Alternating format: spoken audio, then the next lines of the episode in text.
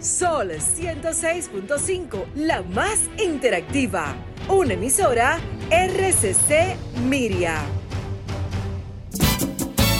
El mediodía me cuenta que llegue el atardecer y a las tres se siente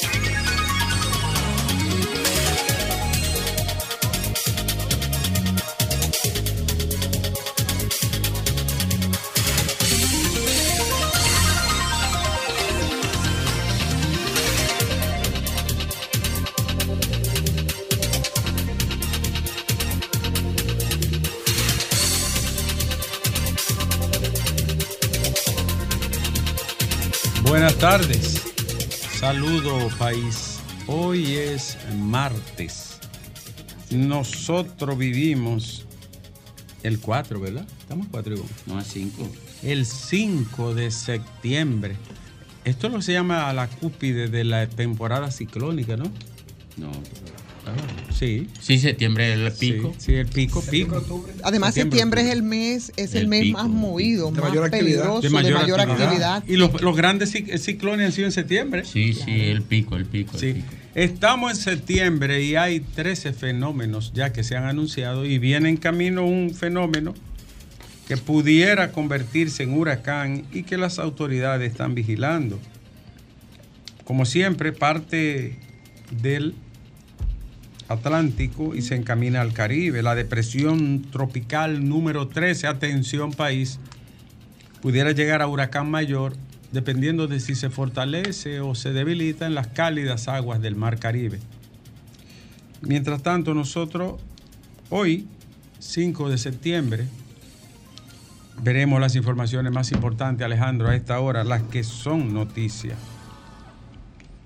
que son de interés para todo el país. Yo voy a empezar hablando de este caso, de esta madre de 20 años de edad, con una niña de un año y meses. Se sabía que el compañero sentimental la maltrataba, los vecinos lo sabían. Incluso hoy sale la información de que una vez estaba golpeándola y la gente dijo no se metan en lío de marido y mujer. ¿Tú sabes lo que es? Todavía ese aforismo perverso, fementido, dañino, destructivo, de que, no se metan en pleito de marido y mujer, como si se tratara de un palo o de una escoba. Entonces esa, esa pobre muchacha de 20 años de edad, que era banquera, vendía números, vivía sola con su niño en un cuartito de pobreza ahí en los Guaricanos. No sé si era el padre de la niña o su compañero sentimental, pero la maltrataba y toda la comunidad lo sabía. Hay que decirle a la gente que eso ya no aplica, ¿eh? que eso no es de que no te metas en pleito de marido y mujeres, igual que con los niños. Si son maltratados, usted tiene todo el derecho y la obligación de denunciarlo. Y no, eso es así. Sí, Sí. eh, es así. Que la- y la- todavía en la cultura dominicana subyace ese viejo aforismo, esa vieja idea de que no se deben de meter en pleito de marido y mujer como si fuera algo privado. Una, cosa inc- Una epidemia. una epidemia. Y, el- y- y- y el tipo la mató, la metió en un tanque y la dejó allí como una cosa. Dios, qué pena, qué horror. El otro horror es el caso de Dajabón, que todavía, un día después, seguimos lamentándonos y hablando de la bestialidad cometida contra esta familia. A mí me luce extraño el robo, porque cada una de las personas fueron ejecutadas, los cuatro, y cada uno presenta disparo en el cráneo.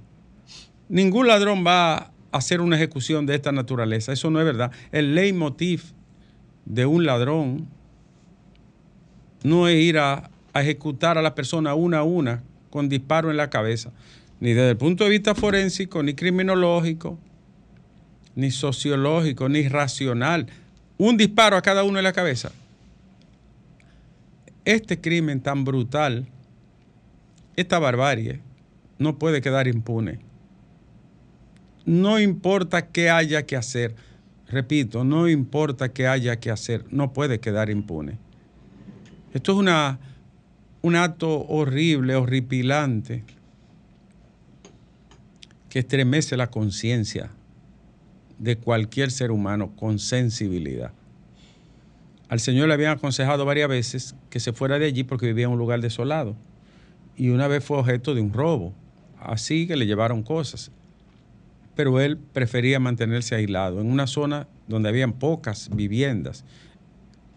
Nosotros estamos viviendo una etapa de inseguridad y de riesgo que usted tiene que evitar lo mayormente posible cualquier situación o estado que lo ponga en condición vulnerable.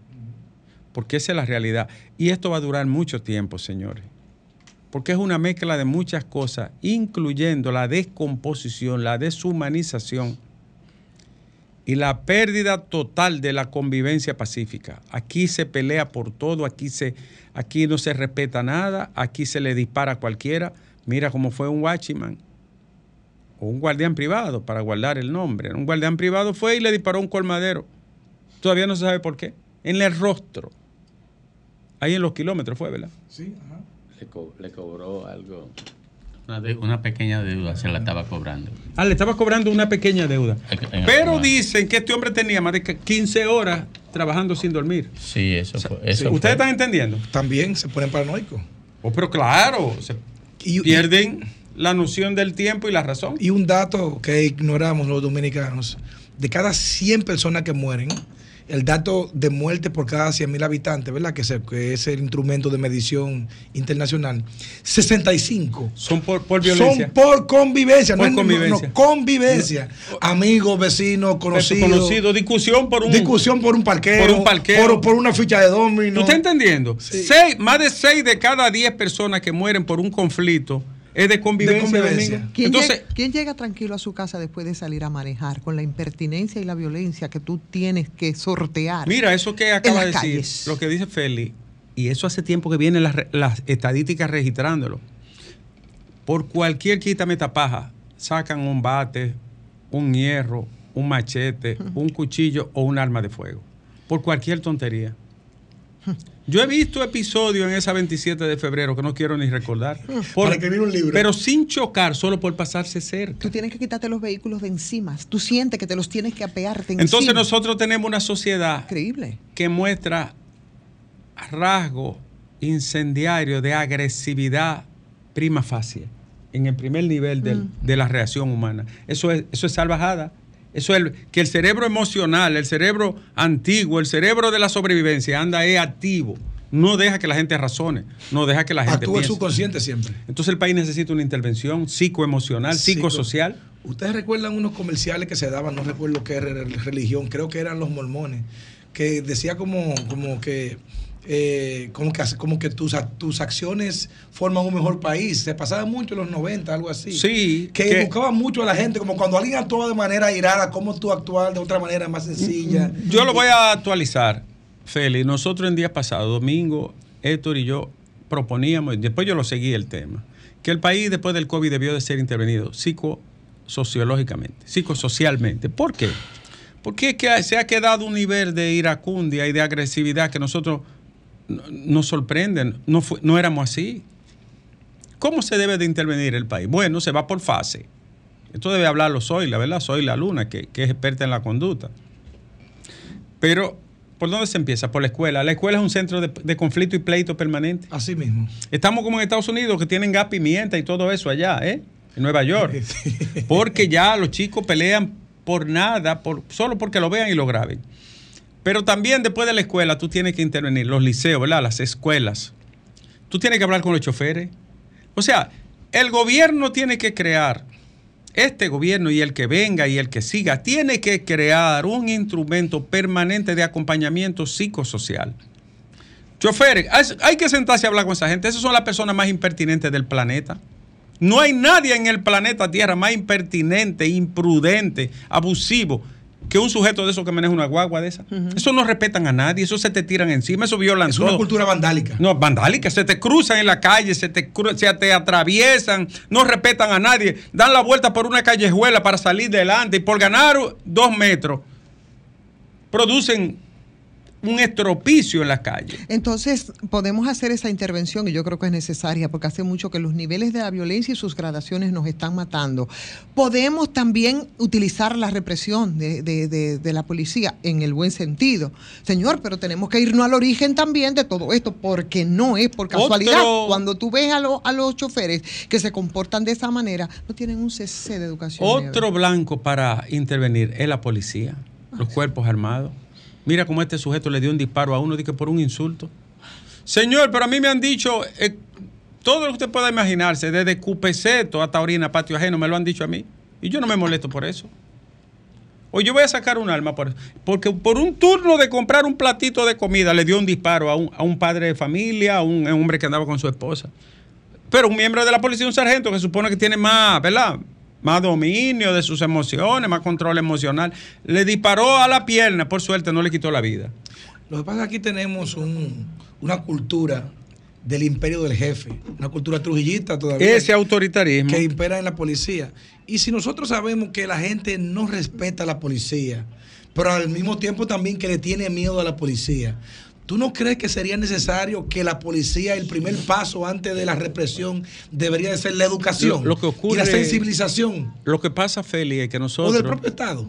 Nosotros ah, heredamos una policía que ha ido evolucionando a paso lento. La única policía del continente que no se ha reformado es esta. Llevamos, ahora está en proceso de intervención y durará muchísimo tiempo, pero una policía que era militar, una policía que no se comporta como un órgano civil, sino como un cuerpo militar. Sí, claro. Ellos creen que son militares, como si fueran catrense. Entonces, esa cultura trujillesca y balagueresca, tú sabes la gente que mató a la policía. aquí? ¿Cómo se saca eso entonces? Ahora, eso es un trabajo, como tú lo dices, es una intervención continua y cambiar esa mentalidad y pagarle bien, incluir nuevas personas con otros perfiles que sean de la misma comunidad, que la misma comunidad lo apruebe, como en Ecuador, como en Colombia, como en Chile, como en Argentina. La- si la gente lo jeta, no, ese no, no, no cruza. ¿Tú entiendes? Pero es un, es un proceso bastante largo y traumático. Señores, eh, la violencia es muy preocupante y es para tomar en cuenta. Antes, después y durante todo el tiempo que sea necesario. Porque esto no es un tema de, de- de coyuntura, de un momento específico. Es un problema estructural de manifestaciones violentas en toda la forma de canalizar los conflictos y los problemas, por sencillos que sean. No hay administración de las emociones adecuadamente. La gente de una vez lo que quiere pelear, matar, agredir. Esto es muy serio. El, el- el- el capítulo, y me, me lo acotaba Soy la Luna, que nos, nos llamó hace un momentito, salud mental en, en las reformas que se está haciendo de la policía. ¿Está, existe? Sí, sí, está. Incluso Guerrero Heredia trabajó eso con un equipo de, de- de expertos en la conducta. No, no, no lo conozco a fondo porque no, no vi ese capítulo, pero sí sé que está y también el perfil psicométrico, eh, las evaluaciones en ese, en ese... Es que eso es clave. Eso lo dijo Zoila. Sí, me llamó, me llamó. Y ella llama a este programa. Que estuvo en una actividad y que no se tocó en ningún momento el tema de salud mental, digo, pero eso Sí es, está. eso es- eso bueno, es posible que esté y no sea prioridad. Eh, Eh, o, que lo Está tengan para otra prioridad. fase, porque Claro. yo sé que la parte educativa está a cargo de Muquien San y de Roberto Sí. Santana, pero no conozco otros otros aspectos, no lo conozco. O sea, yo, yo duré unos meses trabajando leyes ahí y no volví nunca a tener más información. Murió el viejo Lopo, Liopo, sí. un personaje de la vida, ¿no? de la cotidianidad en redes sociales. Un tipo agradable, alegre, es Pintoresco. pintoresca la palabra, espontáneo, un personaje Petro Macorizano. Falleció de un cáncer de esófago. No lo sabía que lo tenía.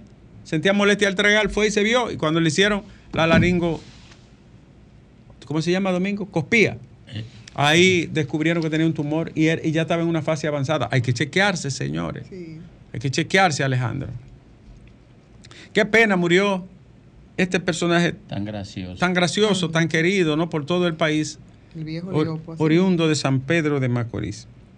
Y repetimos, Alejandro, la depresión tropical número 13 sale de aguas del Atlántico hacia el Caribe. La joven que hallaron en el tanque pidió auxilio, pero la voz de los vecinos fue, nadie se meta en pleito de marido y mujer. Me resisto a creer que estemos en esa etapa de la vida. ¿Qué, qué medioevo? Sí. ¿Qué medieval? Dios, Lo único que hemos avanzado es usando Tito. si hay una parte del comportamiento, hay una parte de la espiritualidad que se ha agujereado, que se ha erosionado, que se ha maleado. O sea, hemos aprendido mucho, hemos desarrollado muchas cosas, hemos avanzado en muchos aspectos, pero en el campo de la generosidad, de la bondad, estamos volviendo a la selva. Los valores fraternos Claro, han desaparecido todos. Probablemente si se hubiese dado en el marco del espectáculo, alguien lo hubiese filmado y lo sube Por lo a las menos. redes. ¿Qué lo se lo tragó? Se lo tragó el existencialismo. No, se lo tragó el Eh, neoliberalismo. el ¿por, qué, neoliberalismo. ¿Por qué la gente ha abandonado esos hábitos? El ser humano es hábito. La, la palabra ética y la palabra moral lo que significa es hábito. Hábito. O sea, tú cultivas la cosa desde que te la enseñan. Llovita, ¿entendiste? Ah, Ponme atención. Que no, no es ratatá que te está hablando. Ponme atención. Porque ustedes nada más están en los ratatá y lo que lo que. Llovita. El ser humano es hábito. La palabra etos viene del griego etos, que significa carácter y costumbre. Oye, eran sabios los griegos. Y de ahí de etos, ellos lo vincularon a la palabra arete. Arete significa en griego virtud, bondad, excelsitud. Entonces los griegos descubrieron que si a la gente se le enseña eso desde pequeño, en la vida lo va a practicar, porque el ser humano es aprendizaje. Si usted no le da valor a sus hijos, a los jóvenes en las escuelas, ¿qué diablo van a practicar? Porque hay, hay que aprenderlo, no nacemos con eso. Entonces nosotros los dominicanos, yo diría el mundo occidental, ha abandonado esos hábitos que dice Domingo de la fraternidad. Y la sensibilidad humana. De la Eh, no que- juegan. ahí. Pero, pero ¿Qué pasa? La sensibilidad es empatía. Si una información Lo temprana. que llaman sensibilidad es empatía, ponerte en el lugar del Esa otro y sentir, sentir por él. Eso se perdió también. El maldito mercado y comercio de todo, porque todo se vende, la dignidad, la vergüenza, el honor, se vende todo. Tú no tienes que ver la prensa. Tú quieres ver que todo se vende. No es así. Mira, en el 2014, en el 2014, La prensa es una vendimia en el mundo. En el 2014. en el 2014 yo estuve en el Ministerio de Educación y había un programa, un- una dirección que se llamaba Participación Comunitaria. Su función era vincular la familia, la comunidad y la escuela. De ahí entonces la formación de los comités de curso y de las ATMAES. ¿A que no le dieron continuidad? Déjame decirte, las ATMAE. ¿Qué son las ATMAE? La Asociación de Padres, Madres y Amigos de la Escuela, porque le voy a decir algo. El tema educación no tiene solución sin la vinculación de la familia. Pero claro, y donde quiera que la escuela ha sido exitosa, tiene la comunidad educativa un Comunidad papel. que también forma un parte La de- familia, del la- control social también para el tema de los recursos. Claro, Pero ahora- claro. de la Junta de Centros Descentralizados. Claro. Eh, a mí me encanta el modelo alemán, que la gente está alrededor de su escuela y van y participan y hasta van y limpian la escuela, lavan, participan, higiene, eh, feria. Que, o sea, la escuela no está flotando sola, la escuela es parte de la comunidad, Alejandro. Hay zonas en Japón que los estudiantes son los responsables de la Todos limpieza. los jardines de la infancia van, y colaboran. Pero los. Hostos lo planteaba tan, lo planteaba demasiado claro, pero yo creo que se ha Pero es que distorsionado no- todo lo que fue la Porque escuela nombran jodidos políticos en educación que lo único que quieren es buscar eso de enganche para un puesto, para aspirar a la presidencia. Regularmente. No digo que sea este señor, pero, pero todo lo que vimos fue así. Y se metían ahí para de una vez aspirar. Y, y sí, ¿eh? Claro, y además un darse gol- grupo de, mu, de musuruco fue, es lo que ha desfilado por educación. ¿Eh, Llovita? Para no decirle baboso. Porque no debo decir esa ¿Por qué no retomamos esa escuela hostosiana que tanto porque defendió no le Juan Bosch? importa. Yo- yo- Porque tenemos que cance- cancelar el concordato para eso. Bueno, pero hay que seguir, Ah, Alejandro. porque hay la que iglesia seguir. es que dirige la escuela Bueno, y la, escuela es para la ciencia. mismo. Es lo que decía Hostos. Así mismo. Eh, Cuando firmamos un contrato salimos de Hosto. Bueno, así fue. A donde Hosto se fue, Implantó su sistema, la escuela floreció. Cuando Trujillo, cuando Trujillo estaba cayendo, hizo el concordato en el 56. Sí, Pero Hosto llevó su escuela a Chile, Costa Rica. a Uruguay, Costa a Costa Rica. Ahí está la escuela más avanzada. Y que se sepa, y en la mayoría de lugares le pagaron y aquí él lo hizo gratis. Entonces, Lo poco que él, él amaba este país. Claro. Incluso pidió que lo enterraran aquí. Sí. Porque él amaba este país y admiraba a, a- a los dominicanos de una manera formidable, pero era un hombre independentista, ¿no? Totalmente. Bueno, y seguimos, Alejandro. Eh, el reconocido activista gay Juan Cid denunció, él fue que lan- lanzó su candidatura a regidor por la circunscripción número uno de Opción Democrática, denunció que la popular influencia transexual conocida como Chica Permiso fue discriminada y vejada en un reconocido centro comercial, un supermercado. La humillaron, la maltrataron, la discriminaron sin razón. Señores del supermercado ese, ustedes no pueden ser tan abusadores. ¿Qué palabra uso, Alejandro? Dame un adjetivo, Alejandro. Ustedes no pueden ser tan troglodistas. Tan burgundio. Ustedes no pueden ser tan palurdos, tan tarados, para humillar y, y maltratar a una persona porque tiene una preferencia sexual que le da su santa voluntad. Señores del supermercado ese, que tiene que ver con corrida de toro, oiga lo que le voy a decir. Es un abuso de su parte y una frescura, un atrevimiento, un atropello.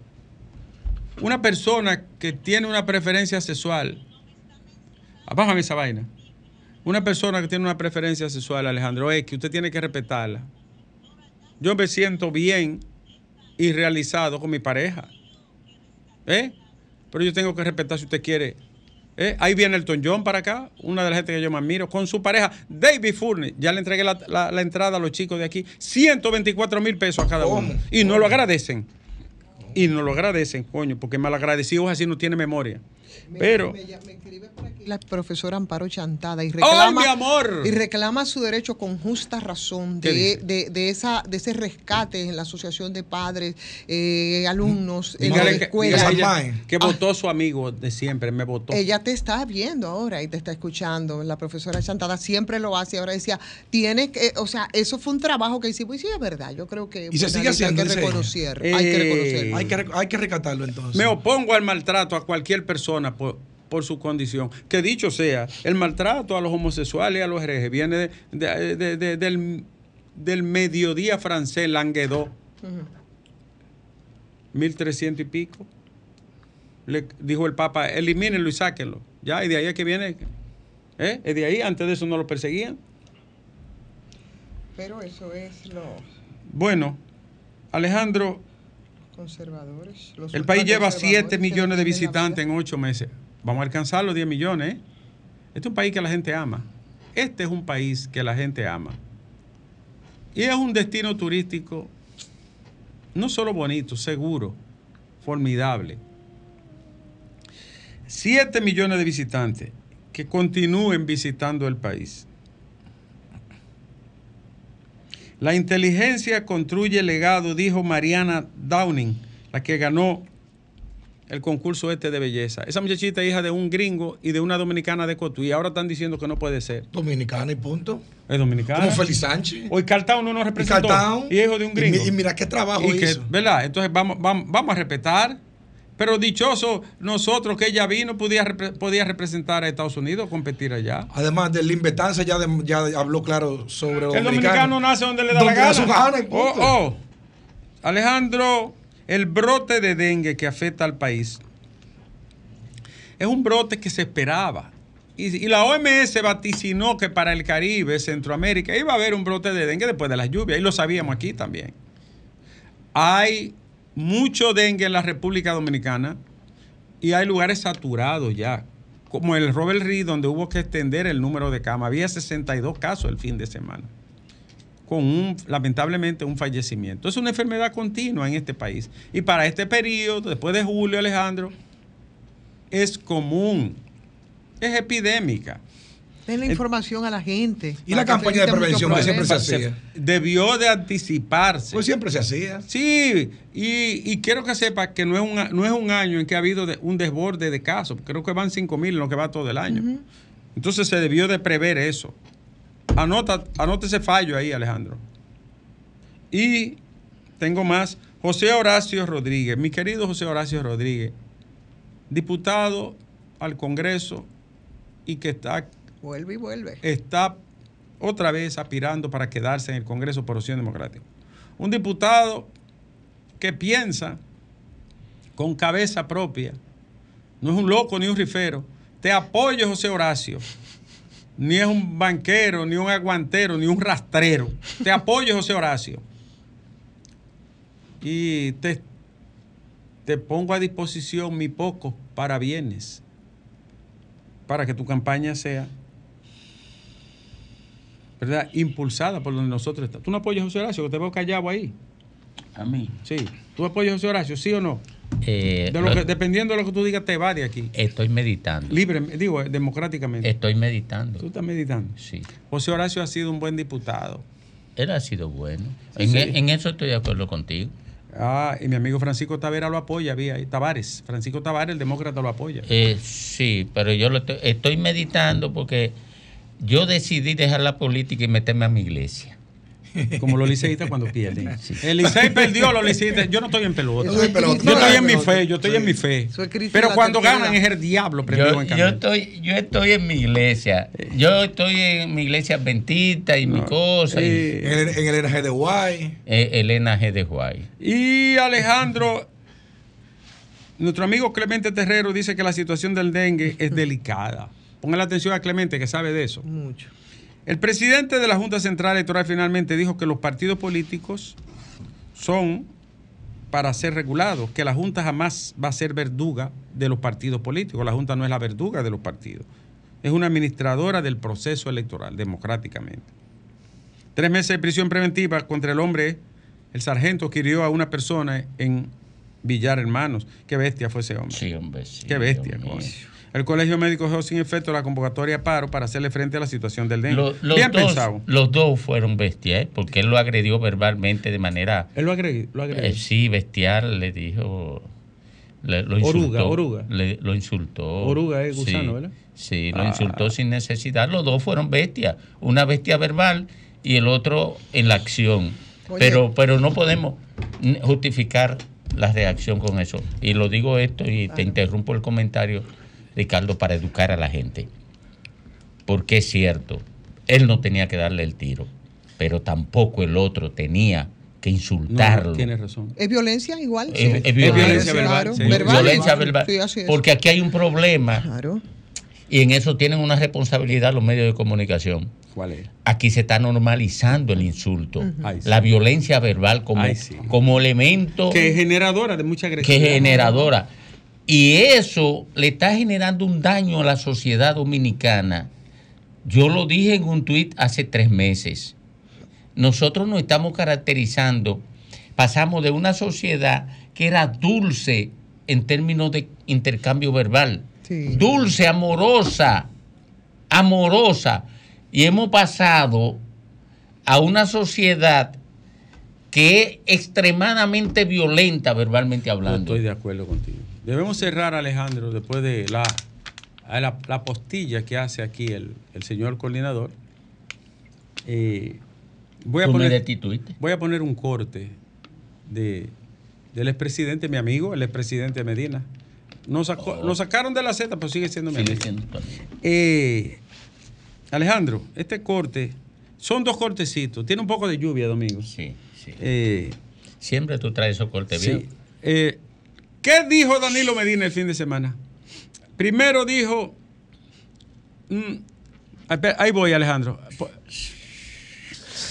Estamos en alianza, mm, pero hay que votar morado. Y, y hay que buscar mm, los delegados que defiendan el voto con la vida, Alejandro.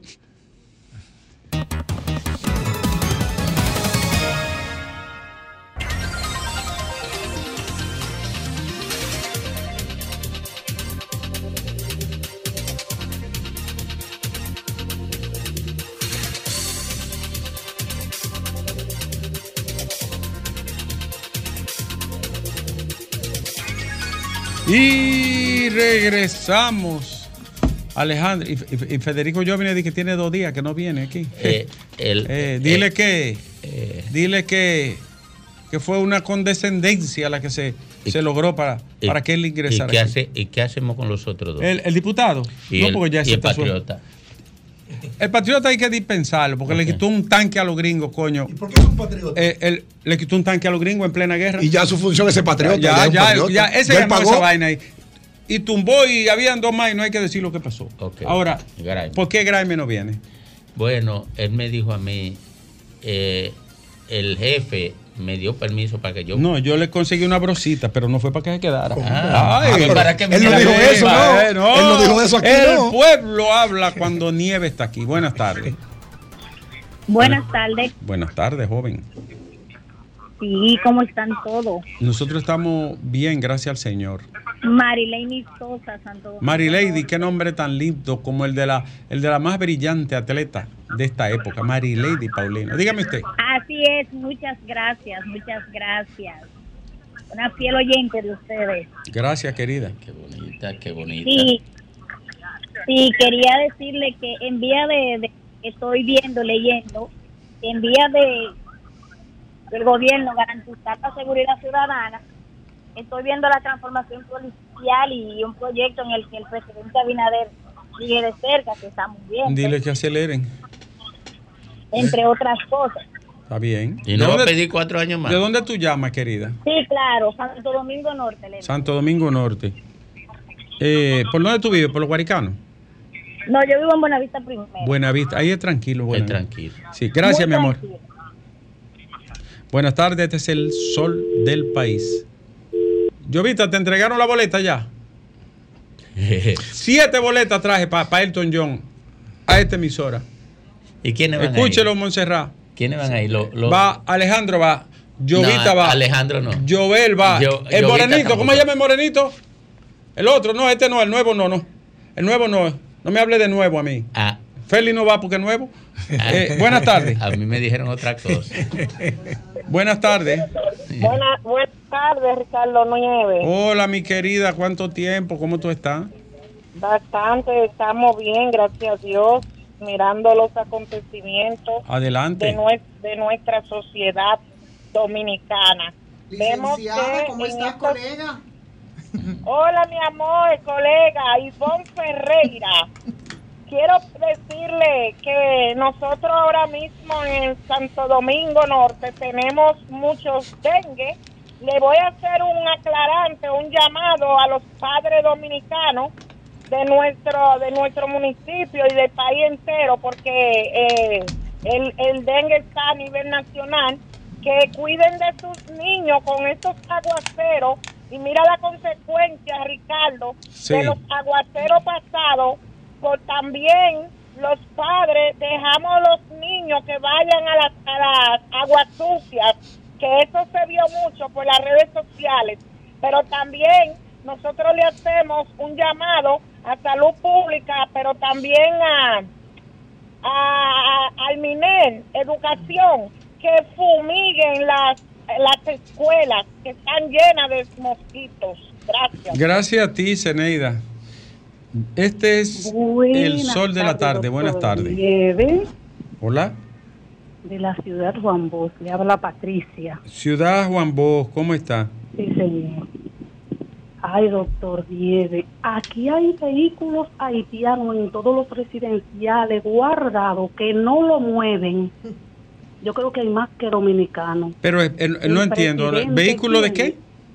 Vehículos de Haití con placas haitianas aquí guardados en diferentes parqueos, en todos los residenciales. En los residenciales. Sí, claro que sí, Sí, hicimos esa denuncia están aquí. trayendo de Haití y lo tienen aquí y no pagan impuestos y no lo mueven ni nada. Eh, ¿Y por qué el gobierno, eh, impuesto interno, Hay ah, miles. no va y busca Y pagan 100 pesos solamente, Ricardo, para entrar. Eh, eso es una maldita mafia donde tiene que haber un grupo de jorocones del gobierno buscando cuartos de manera corrupta y depravada, porque nadie me venga a mí y que van a tener un vehículo que, "Ey, y lo guardan allí. Ahí tiene que haber un, un paquete de jorocones ladrones del gobierno. Sí, no es así, Alejandro. Dijo Alejandro que sí, que no ladrones, no ladronazo, dijo Alejandro. Así es. ¿Y ustedes denunciaron eso? Sí, claro que sí, yo hice la denuncia. Hay más de 20 mil. Santiago, Elías Piña, Dajabón y la capital están llenos. Andan con placa haitiana y pagan 100 pesos. Es de una, para una vergüenza mafiosa. Una vergüenza mafiosa. Y lo dejan pasar los guardias delincuentes también. Pero y la aduana delincuente. Andan los guardias de en, la cami- en frontera. cam- en camioneta con placa haitiana.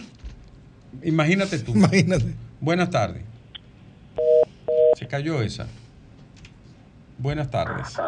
Adelante. Buenas tardes, mi gente del sol, ¿cómo están? Buenas tardes, mi amor. Le habla Zuleika Paniagua desde Santo Domingo Este. Adelante, Zuleika. Agradecerle al presidente porque yo creo que es el único que se ha puesto los pantalones sobre el tema de los haitianos. Y vi hoy un titular que alguien mandaba sobre que él dijo que si había que cerrar la frontera, la cerraba.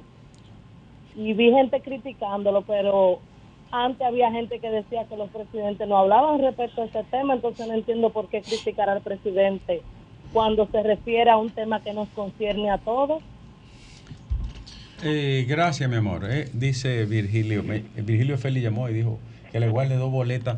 Que Virgilio Feli, Virgilio Feli, comentarista destacado del Sol de la Mañana, ¿no? Aguerrido. Eh, eh, sí, dijo que le guarde dos boletas para el concierto de Ento Yo. Virgilio, tú vas con tu esposa o tu novia, no sé, eres muy joven, seguro tú no estás casado. Pero en vez de dos, te voy a dejar cuatro.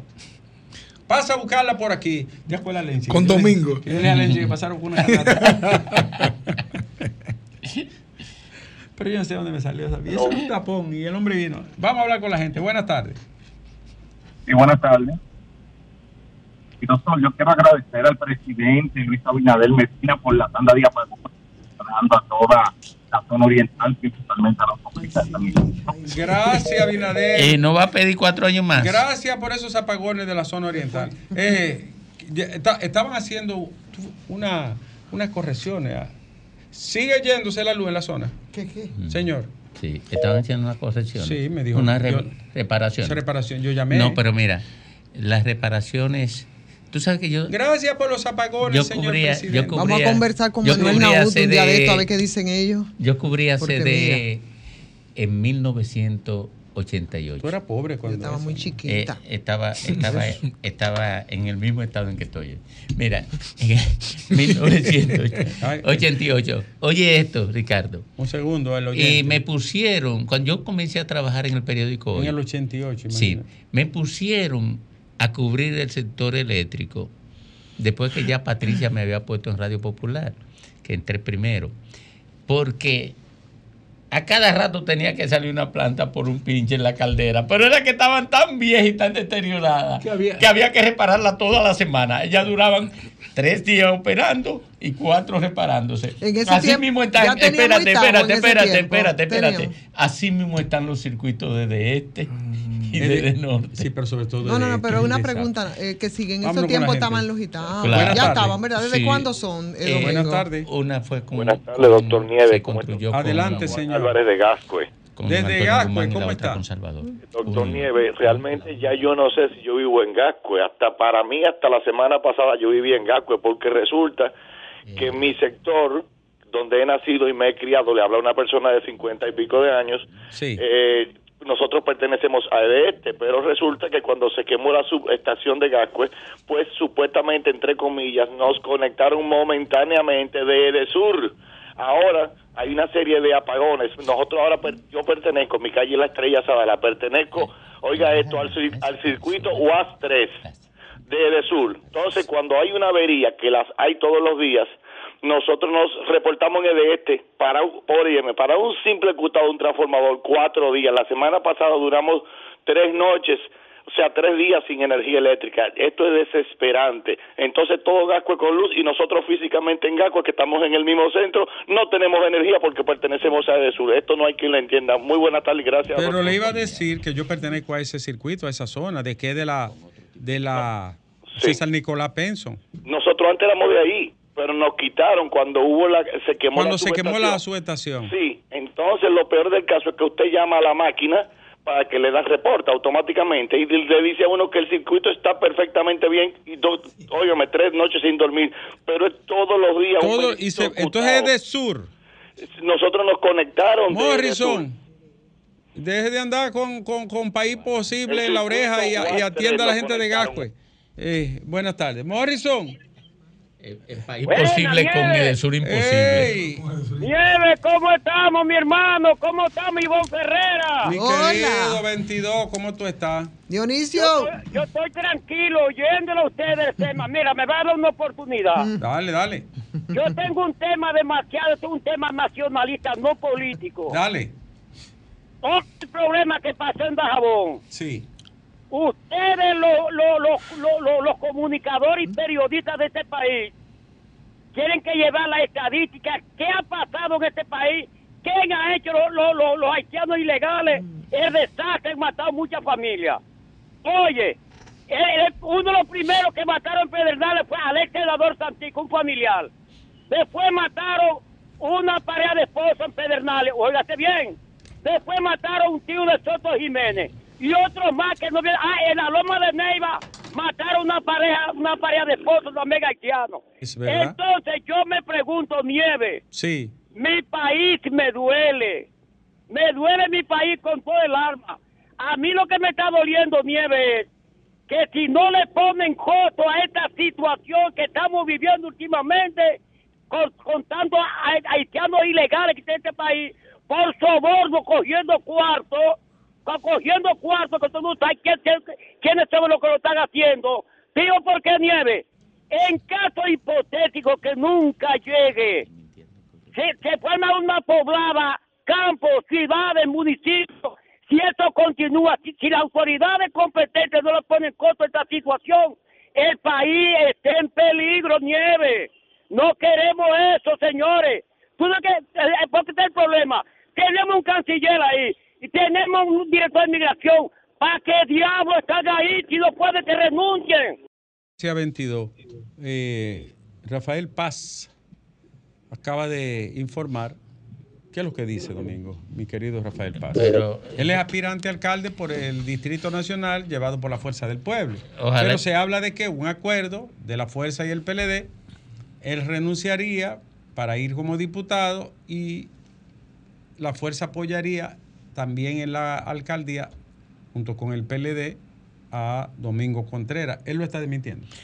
He escuchado y visto algunos rumores e informaciones sobre reuniones y acuerdos respecto al Distrito Nacional.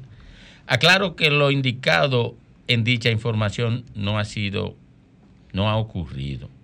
Soy respetuoso de la institucionalidad de mi partido y actúo en consonancia con los objetivos estratégicos de mi organización, pero sobre todo en función de un compromiso con el país. Pero dijo y no dijo. Seguiremos trabajando para lograr la gran vi- victoria en el Distrito Nacional no, y en toda la No, República Rafael Paz. No diga. No dijo que no se juntó, sino que no es correcto lo que se informó, es lo que está diciendo. Dijo y no dijo. Eso es lo que hace, ¿sabe lo que? Que mañana cuando venga y ocurra de verdad, quedan, ¿sabe cómo quedan? Como el lobo. ¿Eh? Eh, eh, Quedan como, como un embeleco. Déjeme- no, no, no, Diga la verdad. Si usted va como diputado y va a ceder para que apoyen a Domingo, usted lo dice. Pero después usted va a quedar. ¿Cómo va a quedar después? Oiga, Ah, que- vamos a ver si, si nos comunicamos con él. Ojalá Porque y- usted no puede decir, no decir, si está como si fuera una bailarina rusa ahí.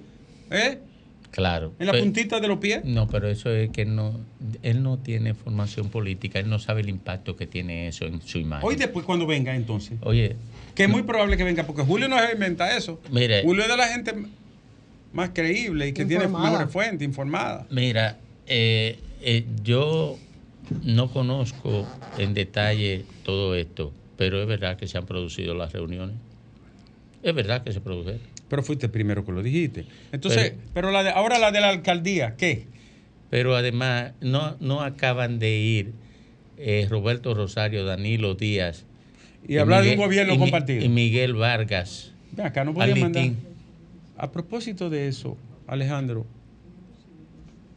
Miguel Vargas, Roberto Rosario Danilo y. Danilo Díaz, mi amigo Danilo, ¿no? Amigo tuyo también.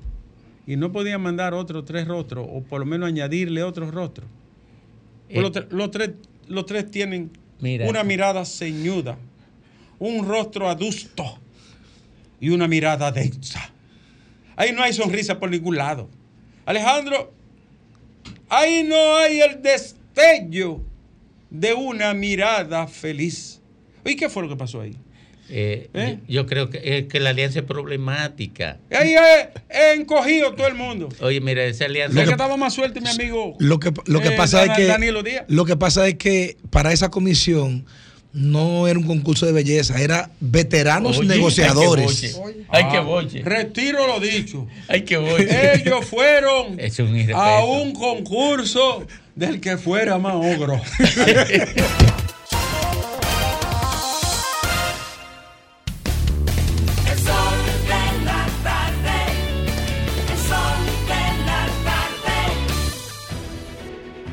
Sol 106.5, la más interactiva. Una emisora RCC Miria. Sol 106.5.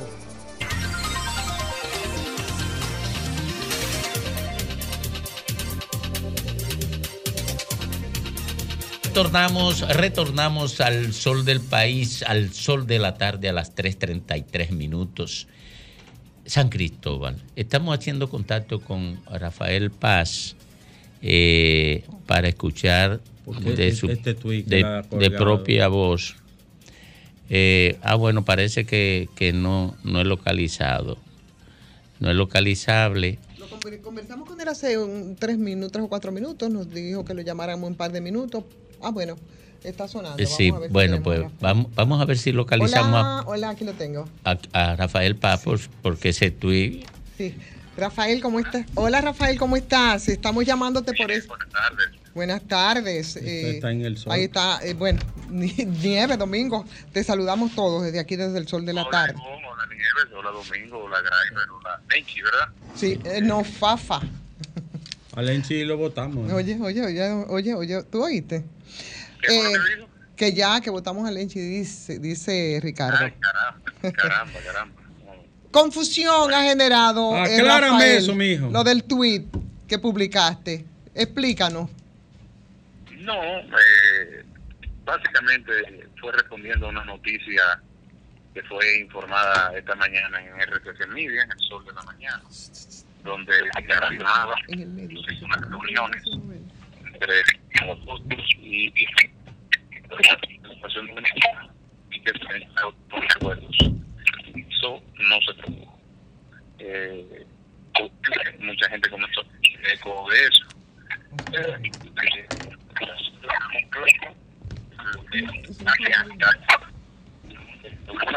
la realidad de que nosotros continuamos trabajando para una victoria en el distrito nacional.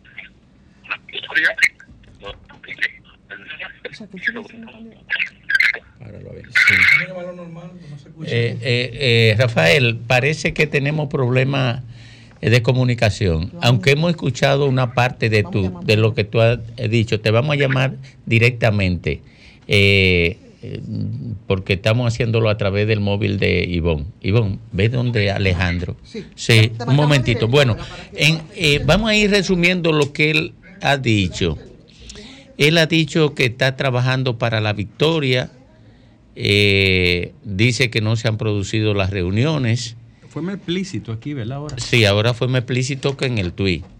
Que no se han producido las reuniones eh, que se han comentado eh, como preámbulo o escenario de aproximación entre la Fuerza del Pueblo y el PLD. Y se ha dicho que eh, las reuniones eh, han sido protagonizadas fundamentalmente por Domingo Contreras, que es el candidato alcalde del Partido de la Liberación Dominicana, y él.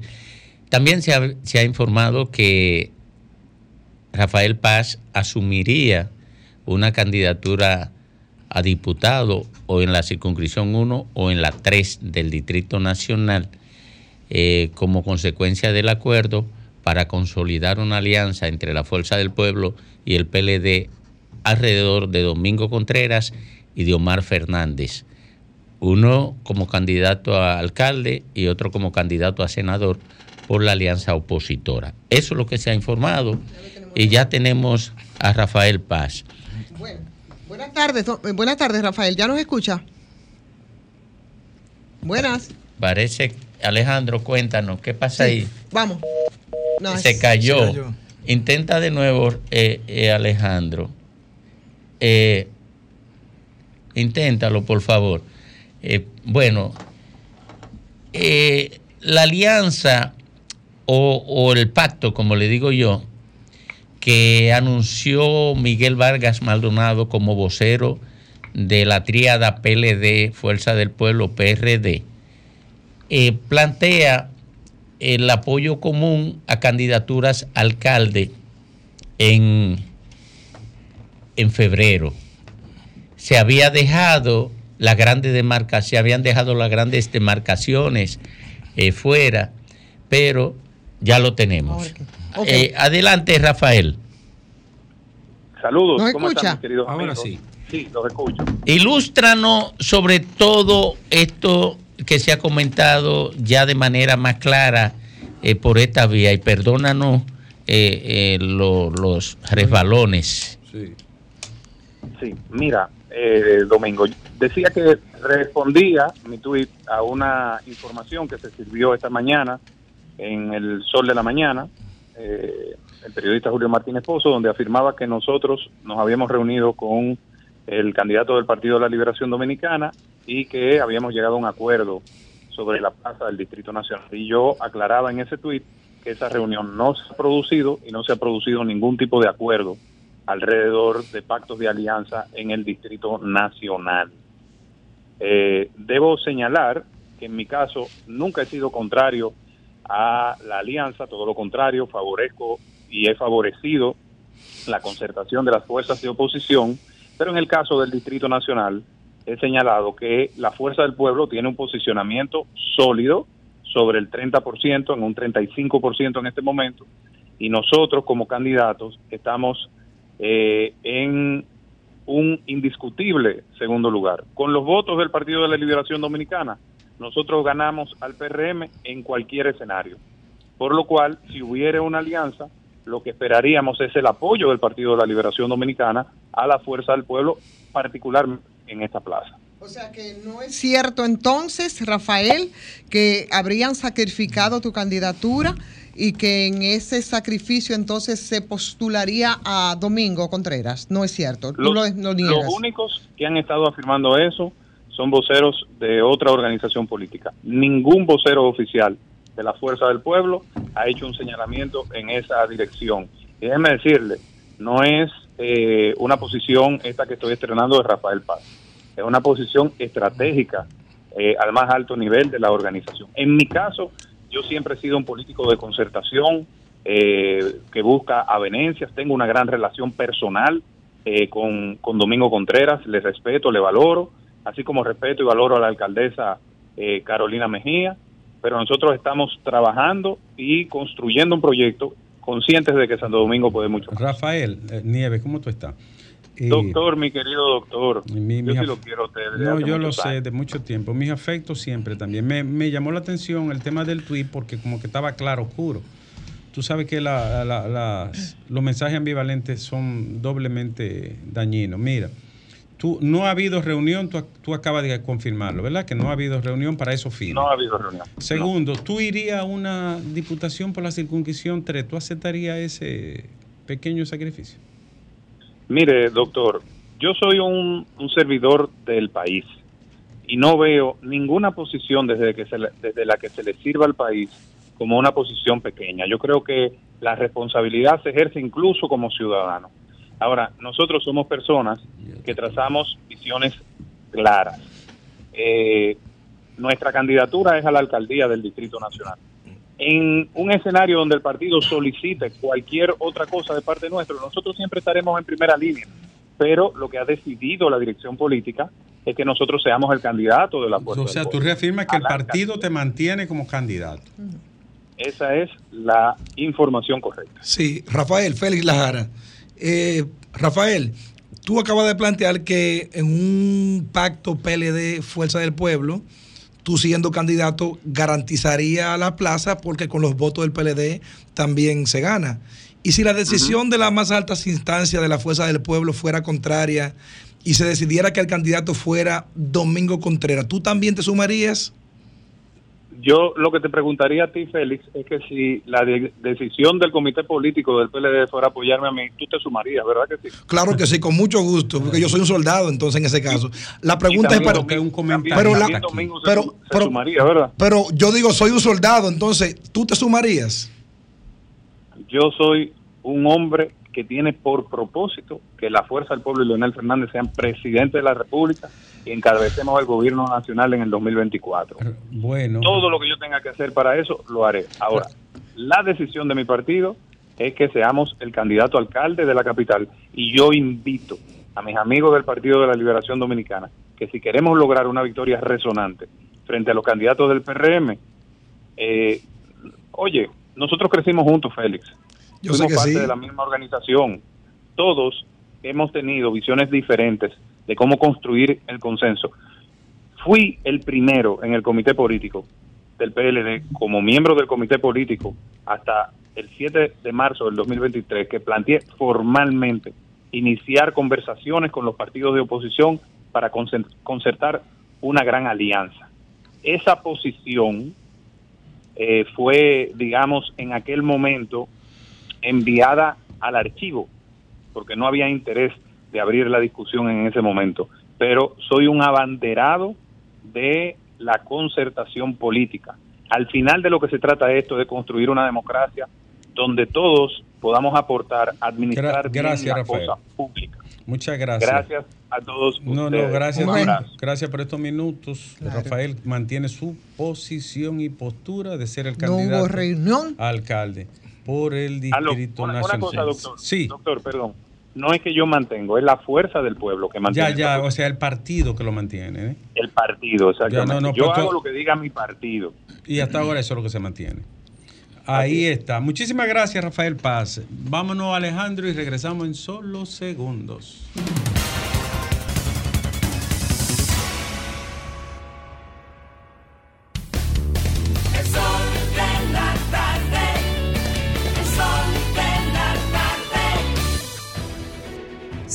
106.5, la más interactiva.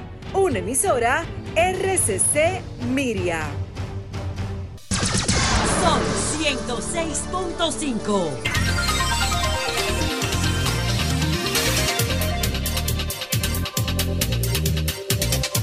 Oh, 11 minutos completan las 4 de la tarde aquí en el sol del país, en el sol de la tarde. Bueno, eh, Rafael Paz Mm. acaba de echarle un pedazo de tu de, de Jabón, tierra jabón, digamos. a un jabón, un jabón. Un jaboncito. Un jabón. Para hacer una lavaza. Ah, eh, bueno, ¿Mm? al sancocho que parecía ya Hace estar pluma olie- solamente. oliendo para comerse. Porque la verdad es que con Domingo Contreras como candidato en el Distrito Nacional, Carolina tiene problemas. Si hay alianza entre el PLD y la. Fuerza del Pueblo. Tiene problemas Carolina. Porque Carolina tiene un problema dentro con David Collado. Y no creo que con una actitud hostil de David Collado hacia adentro y con un candidato como Domingo Contreras sobreviva eh, la alcaldía, en, en la competencia por la alcaldía Carolina. Pero vámonos para San Cristóbal. Miren, justamente ahora se está celebrando la audiencia contra la empresa Vidal Plast, acusada hasta este momento por el Ministerio Público de lo ocurrido en San Cristóbal. Pero déjeme decirle que en los últimos días, eh, en el municipio de San Cristóbal, como que se ha, se ha virado todo y ha salido un grupo emergente de comunitarios, de personas, reclamando justicia y diciendo inclusive que los que están sometidos no son los culpables y aparentemente la gente está girando hacia el alcalde José Montaz. Luego de esto, entonces, se ha descubierto una foto que anda rodando en todos los grupos sociales de San Cristóbal. El ojalá comité se llama ahora el Comité Procomisión de la Verdad de la explosión del mercadito. Exactamente. Entonces, ahí eh, hay, hay una foto donde aparece José Montaz, que la producción la tiene, que me gustaría que, que la coloquen. Ahí está la foto. Ahí está José Montaz, ahí están los ingenieros eh, a, a cargo de la construcción del parqueo que se iba a realizar. Ahí está también el personal de AMET, también ahí está la gobernadora. Y pon, pon el siguiente. y vamos a leer entonces qué dijo José Montá. Eso fue cuatro días antes de la explosión de San Cristóbal. Dice, contratista del consorcio, Roilco, en compañía de funcionarios de Parquea TRD, la alcaldía y la gobernación de la provincia de San Cristóbal, visitan los terrenos donde se construirá el parqueo municipal y prometen iniciar la obra la próxima semana. Aquí viene lo bueno.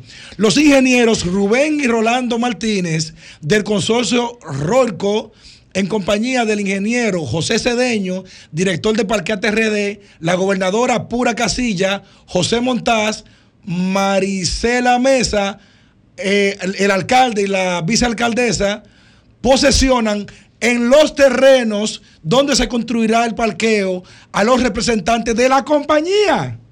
Estamos diciendo que la alcaldía, cuatro días antes, entregó el lugar donde ocurrió la explosión a la compañía que va a construir la obra. La alcaldía. La alcaldía. O sea, estaba bajo jurisdicción de la alcaldía. Ya estaba bajo, bajo jurisdicción de la alcaldía. que hace preso la gente de Vidal entonces? Entonces, esa, ese grupo de comunitarios, dentro de lo que está nuestro amigo el doctor Pacholi también, y nos mandaba precisamente algunos puntos que ellos quieren, ellos trataron y quieren que les aclare, y que a mí me parece que tiene mucha lógica en términos de dudas que debe, a la que debe dar respuesta, porque ellos hablaban tomando como, digamos que como cierto el informe que se había dado, cuestionan el hecho de que no se habló ni del volumen de la cantidad del supuesto peróxi- peróxido que era necesario para que causara esa, esa, para que afectara ese radio de acción que se siniestró.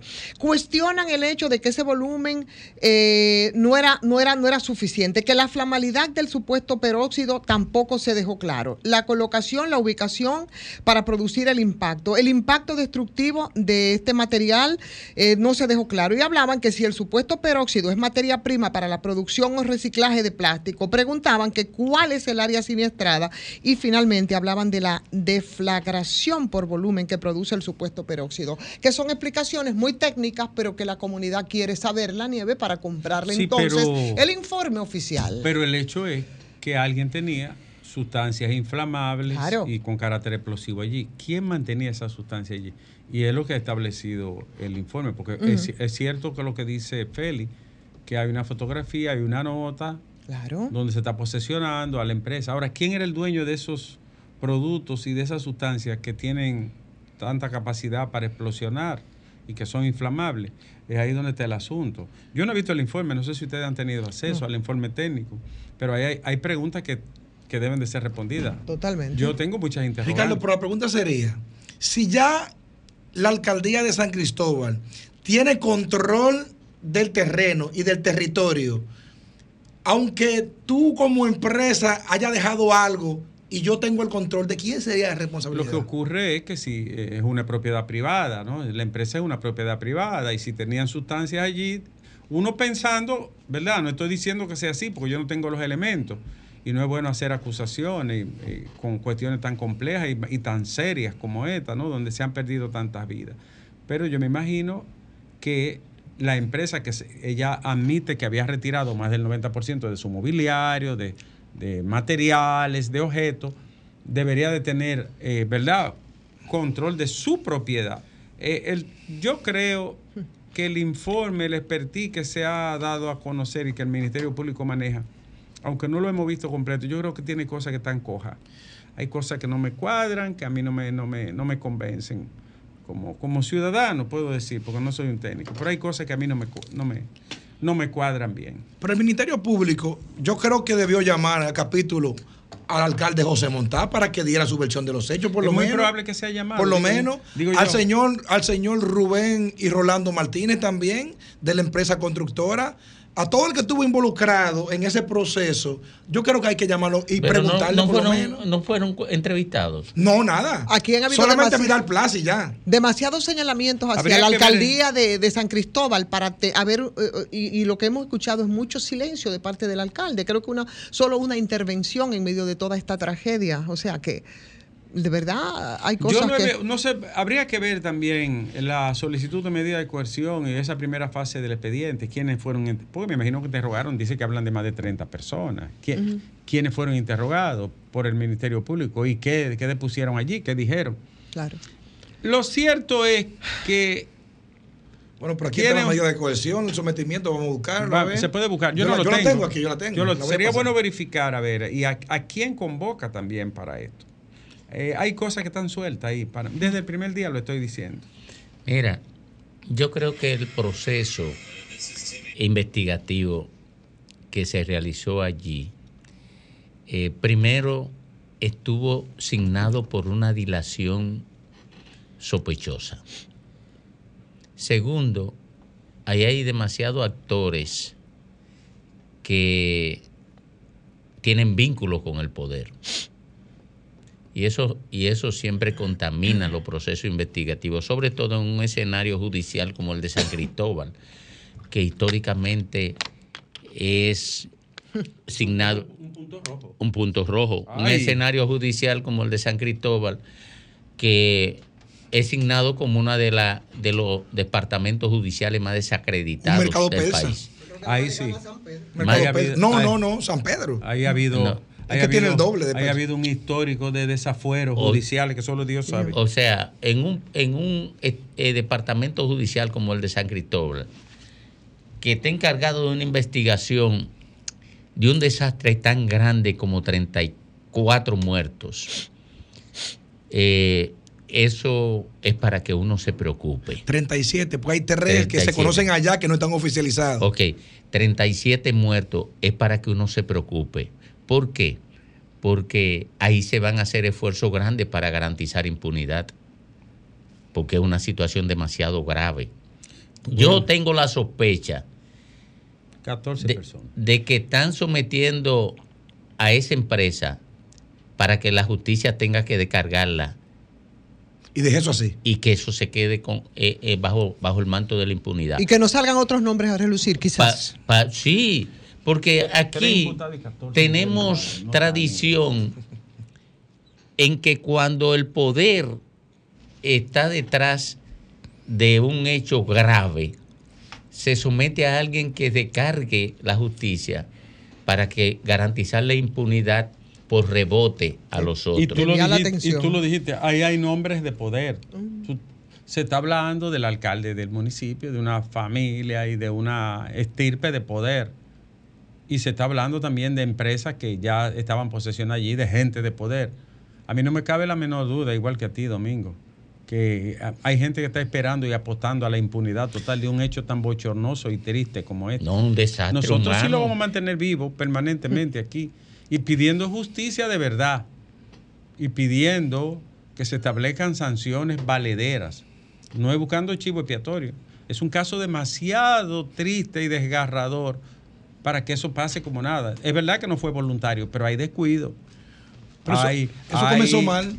Y hay- impericia, hay comenzó mal. Lo primero es lo siguiente. Hay Se, complicidades, escúchame, se anunció públicamente primero que ese parqueo iba a costar unos 300 y pico millones de, de- de pesos. Y a los tres, y a lo- y a como al mes se hizo otra rueda de prensa diciendo que en vez de 300 costaba 500 y pico también. Para que ustedes vean por dónde comenzó la cosa. Ahí hay un descuido. No, no, descuido hay. Sí, un descuido. Descuido hay Sí, en tu de- llegada a de- esta hora. de la Espérate, alcaldía. bien. buenas tardes. Buenas yo, estaba aquí en silencio. Gray, tú no yo puedes estaba aquí en silencio. Con ese Oye, ¿cómo nivel tú de llegas? agresividad. No, Yo estaba aquí en silencio. Ricardo. Un silencio Ricardo, ¿qué es oportuno tenía yo. Un silencio. eh, eh, eh, llegó a las 4 de la tarde, a las 4 y, y, Y uno. 40 Pero, minutos. pero no tú no tienes que estar poniendo eso, Ricardo. de la oficina, ¿verdad? Oh. Dime ese boche en privado. No, Mira, es así. eh, Un buen mozo que ha llegado. el, el- amarilla. ahí, ahí, ahí, la alcaldía tuviera o no control de ese espacio, para lo que sea, ya de hecho tenía responsabilidad previa. Porque es su responsabilidad el control del territorio y de las normativas en el territorio. Mm. Y si alguien tiene también responsabilidad directa en eso y va a tener que darle las explicaciones, también tiene que ver con medio ambiente, que tiene que ver con el control de eso. Y también tendría que ver el Ministerio de Salud Hoy obra con pública. el control Obra también. pública, Banco de No, Reserva. no, no, Parqueate RD, no, no, RD no, Vial. no, no se obra Tiene pública. que- tiene que dar también, Pero, pero, tiene en, que dar la, pero en la materia específica, Claro. medio ambiente, salud Mucho pública duro. y la alcaldía tiene responsabilidad directa. Aunque la alcaldía no tuviera control de ese terreno para lo que sea que se fuera a hacer, ya tenía responsabilidad previa como quiera, porque la ley lo Es que todo el involucrado debe dar explicaciones. Ahí hay alrededor de unas seis instituciones públicas que están ligadas a ese caso desde la licitación hasta la explosión. Y, son se han hecho los locos. Y son 37 muertos que no se van a quedar en silencio.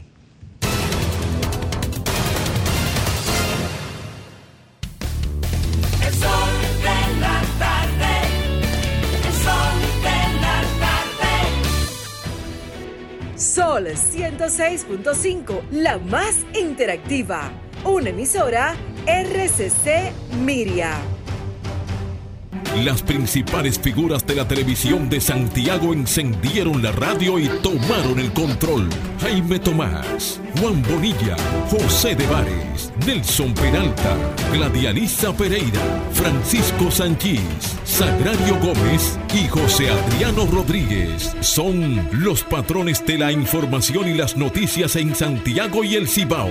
El patrón de la tarde. De lunes a viernes de 4.30 de la tarde a 7.30 de la noche. Por La Bacana. 105.9. Santiago. Ya está disponible la nueva DGII móvil. Más que una app, una valiosa herramienta en la que podrás consultar el estatus de tu RNC, número de comprobante fiscal y la placa vehicular. También traerá un token digital y todas las novedades de la administración tributaria. Descárgala ya, disponible en Google Play y App Store. Dirección General de Impuestos Internos, cercana y El transparente. sol de la tarde. En el Ministerio de la Vivienda y Edificaciones hacemos mucho más que viviendas. Trabajamos para mejorar la salud de todos los dominicanos. Construimos modernos hospitales y centros de salud en todo el territorio nacional, equipados con la más moderna tecnología médica y listos para prestar servicios sanitarios a cada comunidad. Porque en el Ministerio de Vivienda y Edificaciones que estamos construyendo un mejor futuro.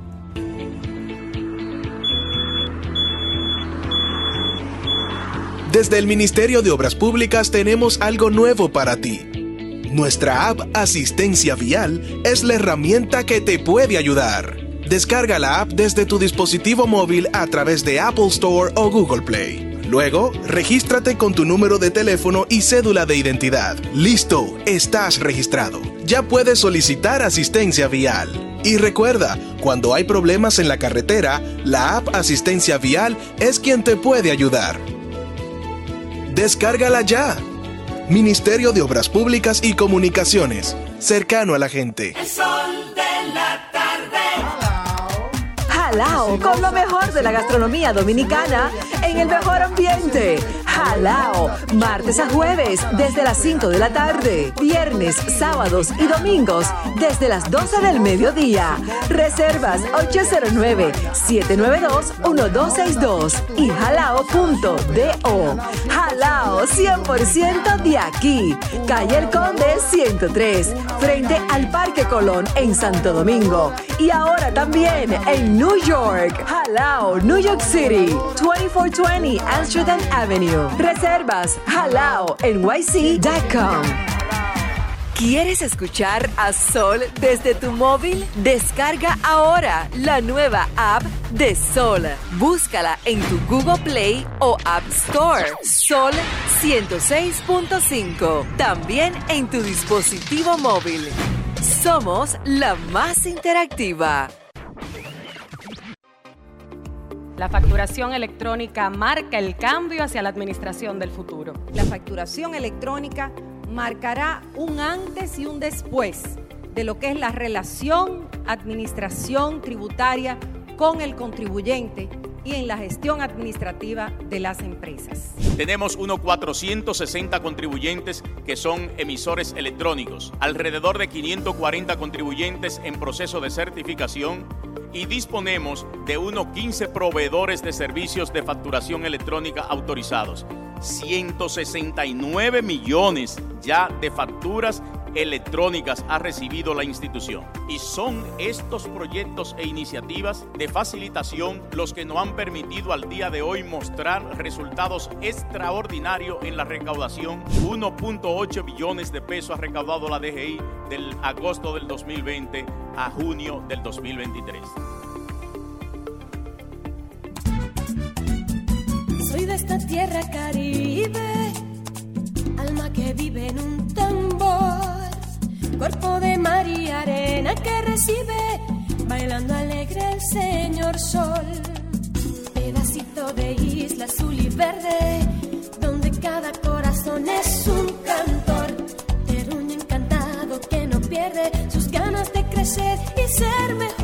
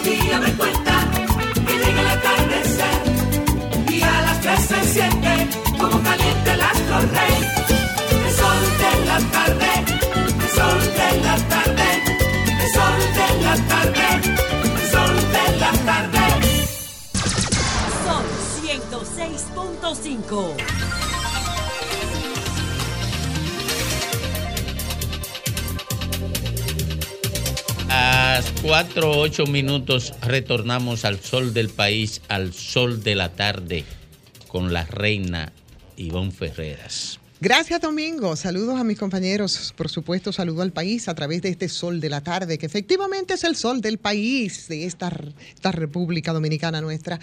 Wow, dos jóvenes asesinados en Baní. Dos hombres calcinados en Loma Miranda.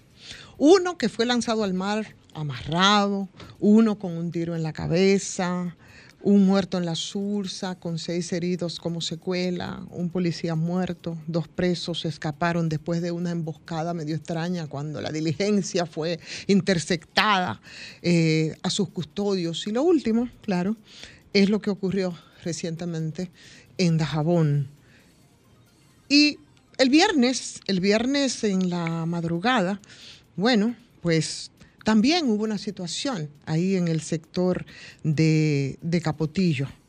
Y para esa situación que se dio en Capotillo, vimos de nuevo recurrir al instrumento viejo de las tropas mixtas, las intervenciones del ejército y de la policía.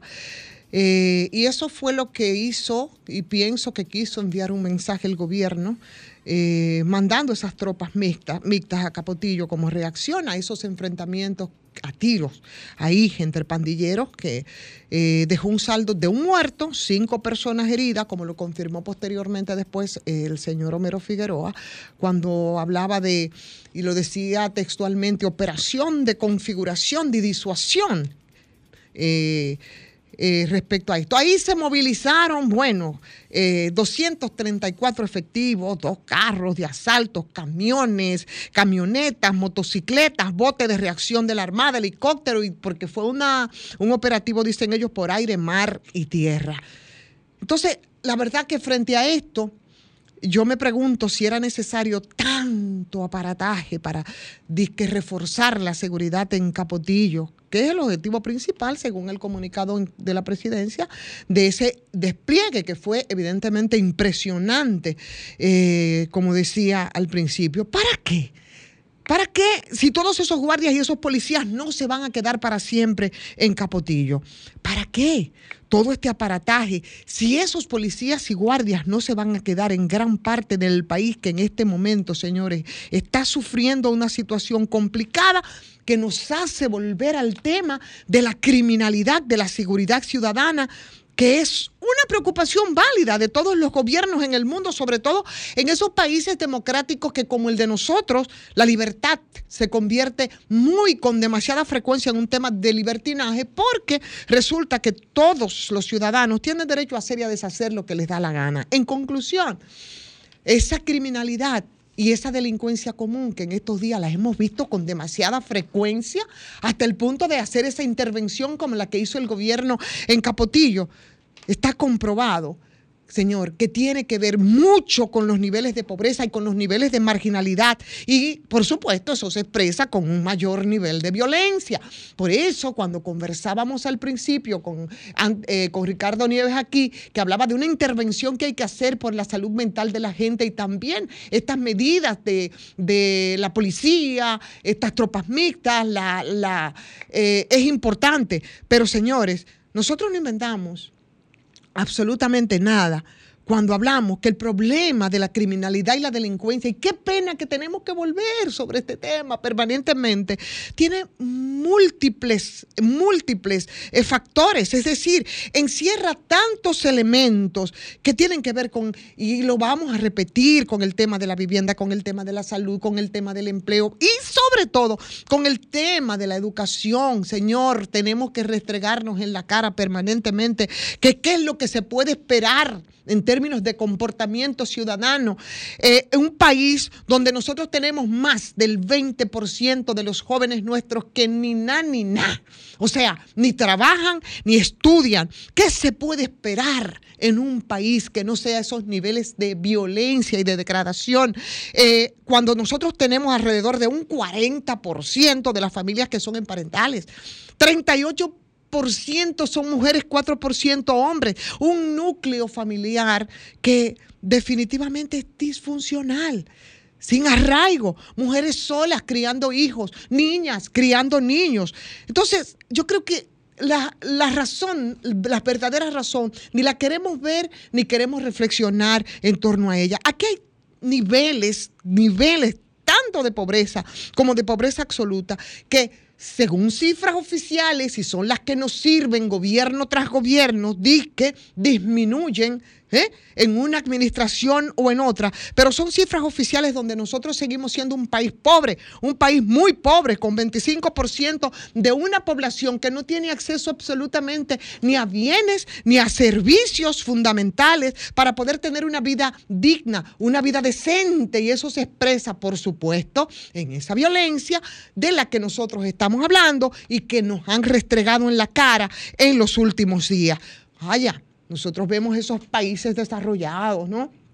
Eh, otros países en Europa, ¿qué, ¿qué es lo que están haciendo con el tema de las cárceles? Están cerrando las cárceles.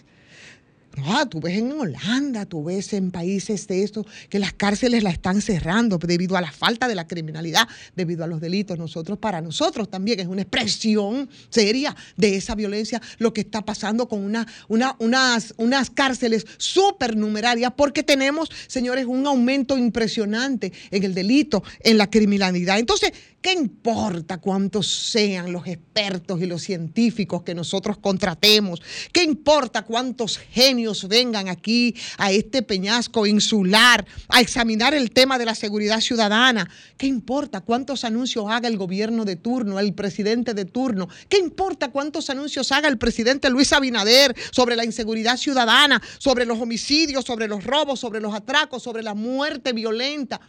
si la realidad nos está en la cara y nos ha dado en la cara terriblemente en estos días, tenemos una policía que va a seguir actuando a pesar de las propuestas de reforma, de transformaciones. Señores, que sigue actuando de manera incorrecta. las reformas parece que tampoco importan en el impacto que tenemos nosotros, porque nosotros no somos suizos ni somos holandeses. Nosotros provenimos de una, de una sociedad eh, eh, que es violenta, y así es como se está viendo y es lo que estamos padeciendo en este país. De buenas intenciones, mi querido presidente Luis Abinader, está empedrado el camino al infierno. Entonces yo creo que el tema es estructural y que el tema entonces hay que tomarlo desde el fondo, no con parches, porque si no se nos va a volver un círculo vicioso. Estamos ante un problema social, estamos frente a una deuda con los pobres que es enorme.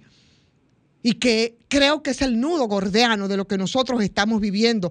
Hay que pagarlas y hay que pagarlas con políticas públicas, hay que pagarlas con inversión en la gente, hay que pagarlas con equidad, porque lo otro, y tengo que tomar lo que vive repitiendo y dice mi querido Fafa, porque parece ser que este país lo que necesita es refundarlo para que nosotros entonces resolvamos todo este problema y todo este tema que tenemos de la criminalidad y la delincuencia que no aguanta más parches y sí necesita mucha inversión.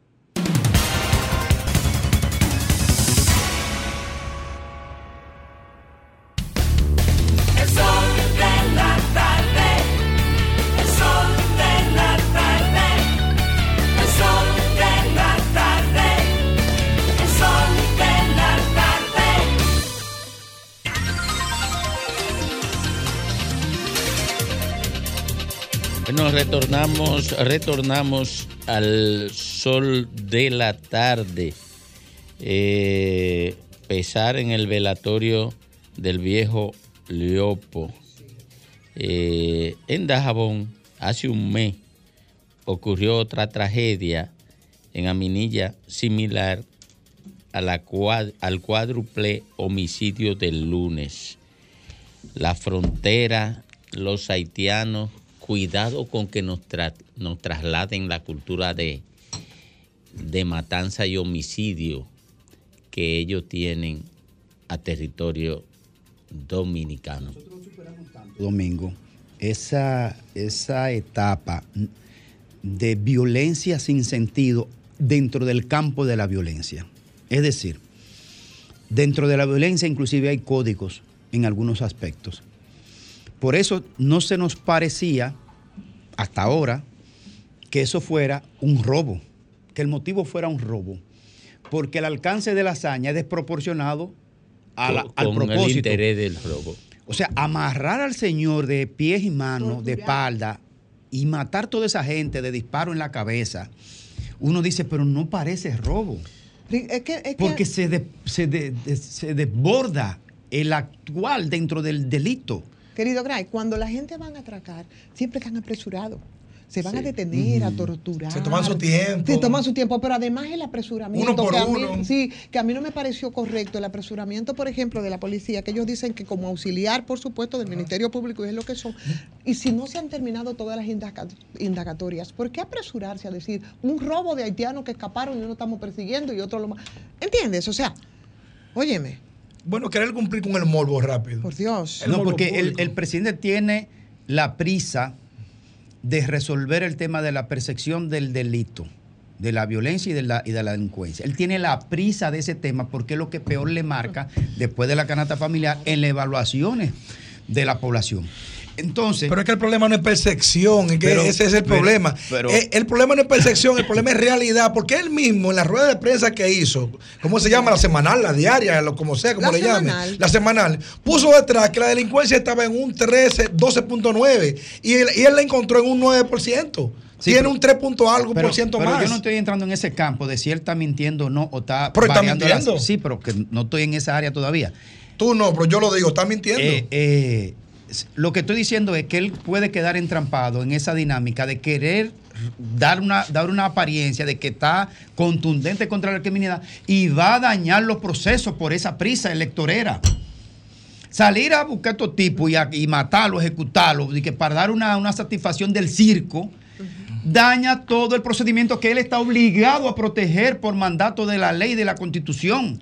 Él no puede darle cancha abierta a la policía ni a los militares a que tienen libertad de hacer lo que sea, porque sabemos cuántas cosas se tejen dentro de mismas bandas, dentro de la policía y de grupos armados militares, que tienen ajustes y cuentas pendientes con diferentes grupos criminales.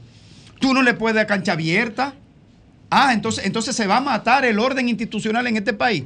El dolor de esa familia. El, el Estado no puede ser más incivilizado que la violencia que ahí se generó. El Estado tiene que demostrar la civilidad del poder.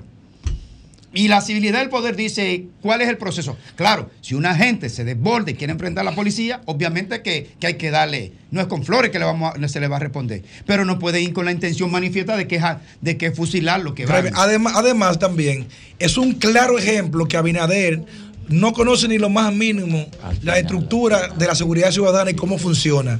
Cuando el primer mandatario da una orden, eso quiere decir que nadie por debajo de él ya puede dar una orden diferente. ¿Tú sabes lo que está diciendo el presidente con eso? ¿Cómo debe actuar la policía? Y ustedes saben cómo actúa ella. Recibe la orden del jefe. Eso quiere decir que no hay ninguna compasión, no hay nadie que intervenga, no hay nadie que pueda, que pueda mediar. Y si está equivocado en el planteamiento público que se hizo de- desde la policía, es un crimen que va de arriba, porque fue una orden superior. Yo creo que el presidente debe pensar muy bien la próxima vez que dé una orden, porque él está trabajando con una policía trujillista que si algo le gusta de verdad es abusar y él dándole la orden lo hacen al doble.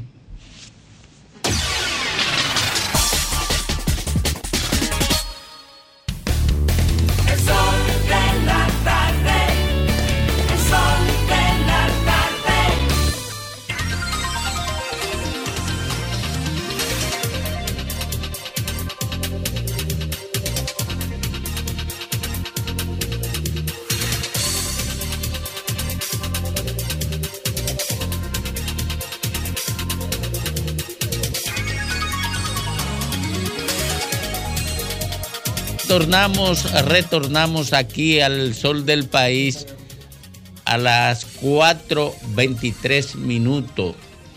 A las 4.23 minutos, el señor diputado Graimer Méndez. Gracias Domingo y gracias a toda la audiencia de este Sol de la tarde, el Sol del País. Miren, ustedes recuerdan que yo comenté recientemente eh, la situación, bueno, lo comenté aquí sobre la situación de gravedad de eh, el bombero, uno de los bomberos que actuó en el tema de rescate de San Cristóbal y que estaba en una situación crítica y que nuestro amigo eh, William Rivera, que es un marshal de la policía de New York y además ex bombero, eh, como colega de oficio de bombero que conoce la realidad de la situación, porque él también la, la trabajó, eh, solo que en el estado de Nueva York, William Rivera, que tiene una fundación para estos tipos de casos, pues fue y lo visitó en el hospital que está, donde está ingresado en la Plaza de la Salud y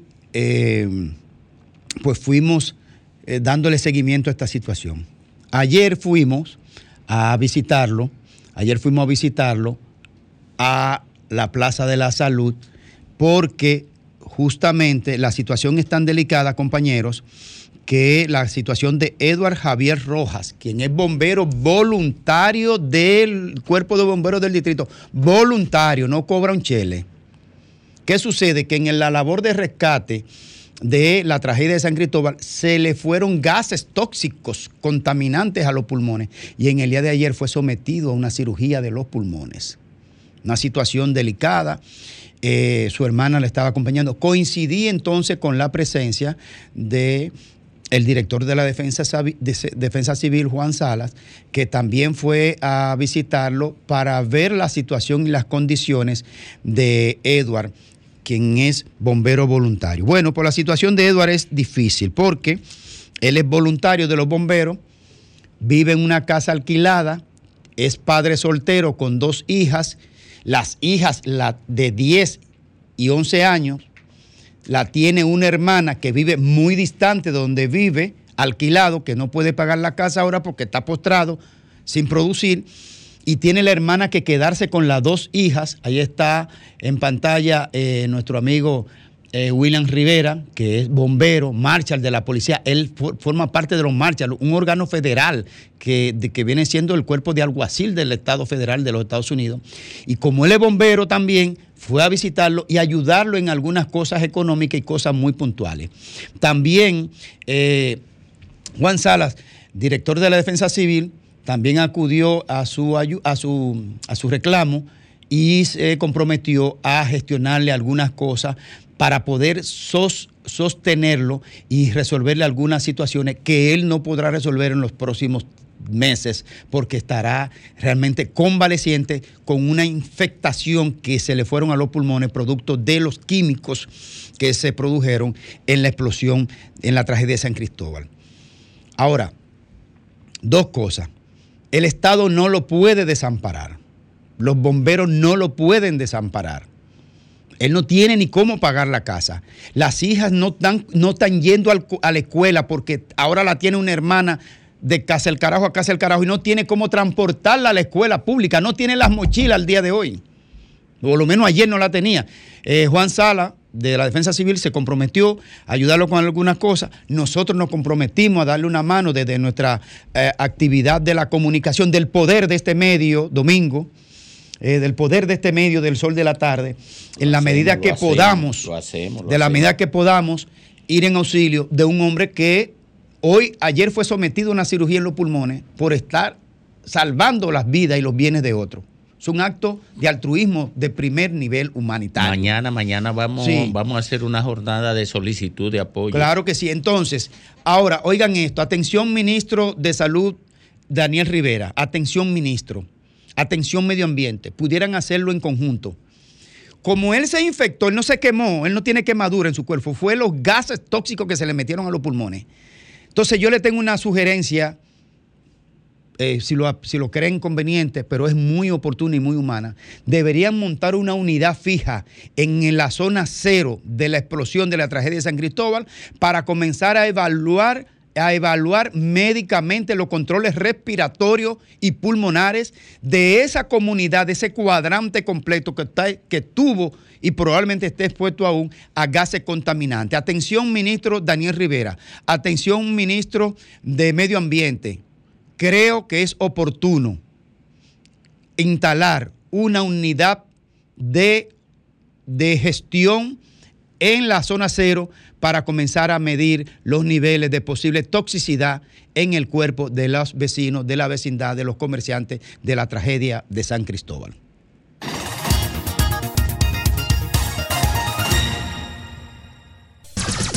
Sol 106.5.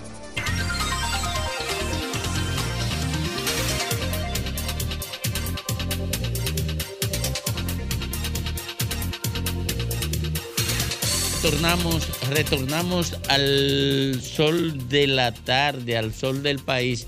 Miren, nuestro compañero Rafael Fafa Taveras está en estos momentos en una reunión del Partido Revolucionario Moderno, donde eh, es una reunión de, una, de la coordinación que se creó a, a propósito de el retiro de varios eh, dirigentes mm, de la organización Longevo que eh, se sacaron de, de, de la dirección ejecutiva, de la dirección política, ¿verdad?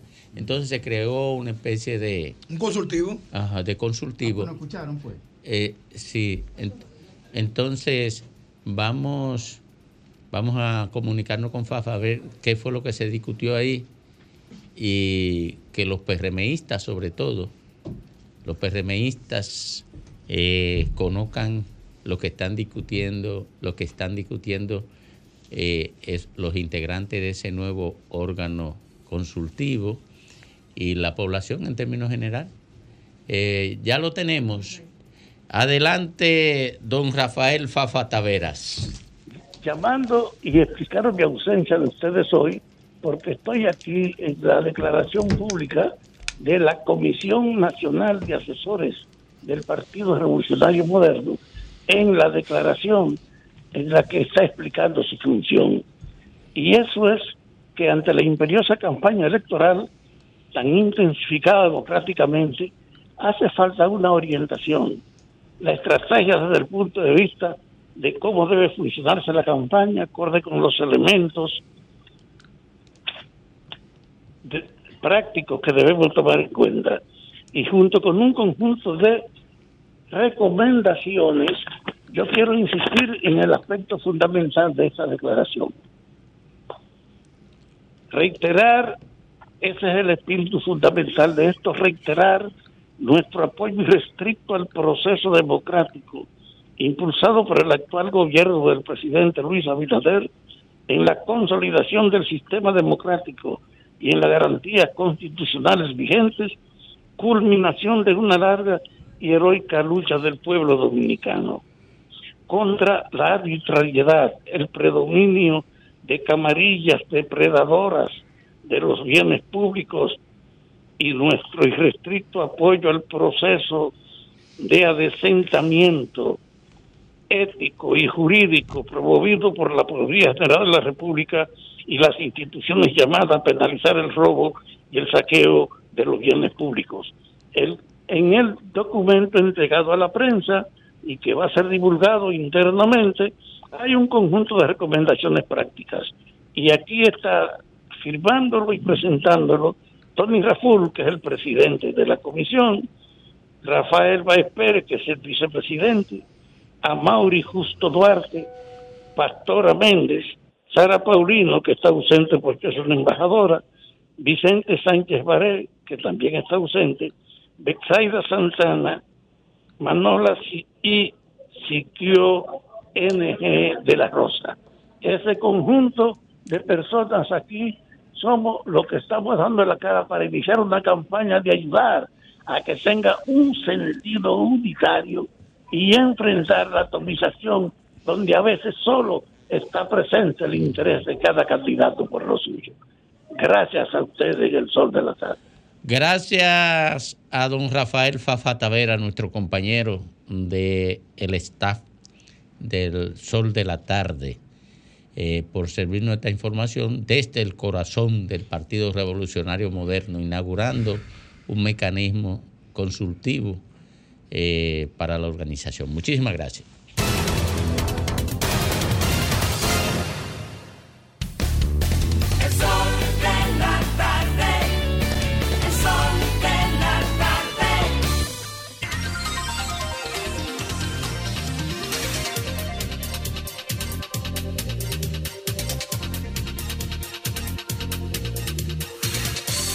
Al sol del país, esta vez con don Félix Lajara.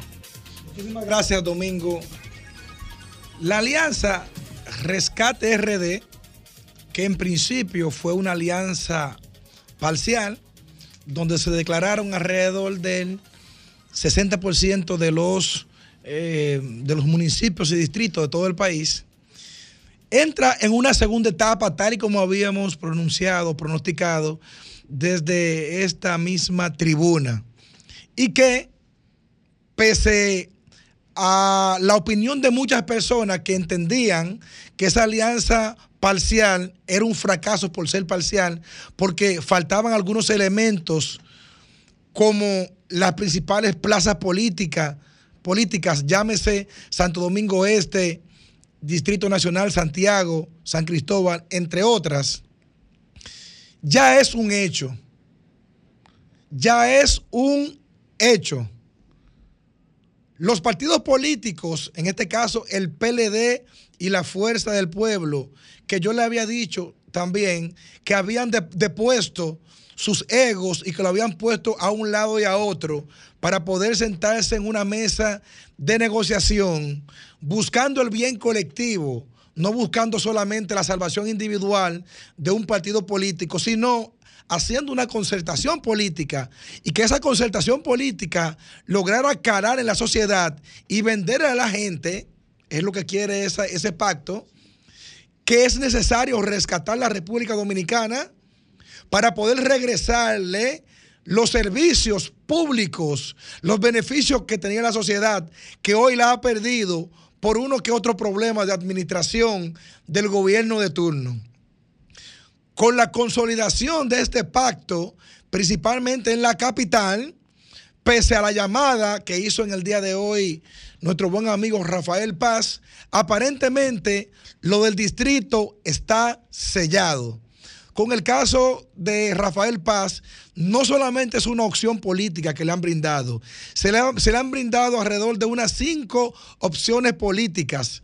Recientemente fue la que dio Ricardo Nieves, que podría ser candidato a diputado por la circunscripción número 3, que también dio la información en el día de hoy eh, Julio Martínez Pozo, pero él ha estado recibiendo opciones desde hace cuatro o cinco meses. Santiago, que era un lugar mucho más complicado, la Fuerza del Pueblo también allí aparentemente apoyará al PLD y su candidato Víctor Fadul, que justamente a esta hora de mi comentario se está proclamando en Santiago el candidato a la alcaldía por el PLD, Víctor Fadul. Yo tengo un cuadro por ahí que me gustaría que pongan, que ponga la producción. Ahí, ahí está el cuadro. Miren, ese cuadro lo que está mostrando es la perspectiva de alianza que hubo en principio en las principales plazas o demarcaciones de, de, la República Dominicana respecto al tema de la alianza. Estamos diciendo que aquí tenemos alrededor, alrededor de unos ocho municipios cabecera de todo el país que representa el 44.72%. Por eso Domingo decía, es que si no hay un pacto total, podría tener fallos. Es que falta el 44% que se registra en los 10 principales municipios del país. Ese cuadro que le acabamos de presentar, justamente eso es lo que muestra cómo el 44% de, de, de, de, los electores se centra principalmente en los 10 principales municipios del país, donde el PLD tenía una buena preparación. Como el PLD jugó hasta última hora, como que no iba aliado, logró consolidar y llevar candidatos sólidos en Santo Domingo Este, Luis Alberto. Candidato sólido en la capital, Domingo Contreras. Candidato sólido, Nelson Guillén, que por cierto, esta semana acabo de ver una encuesta de Nelson Guillén donde lo veo encabezando las encuestas en el municipio de San Cristóbal.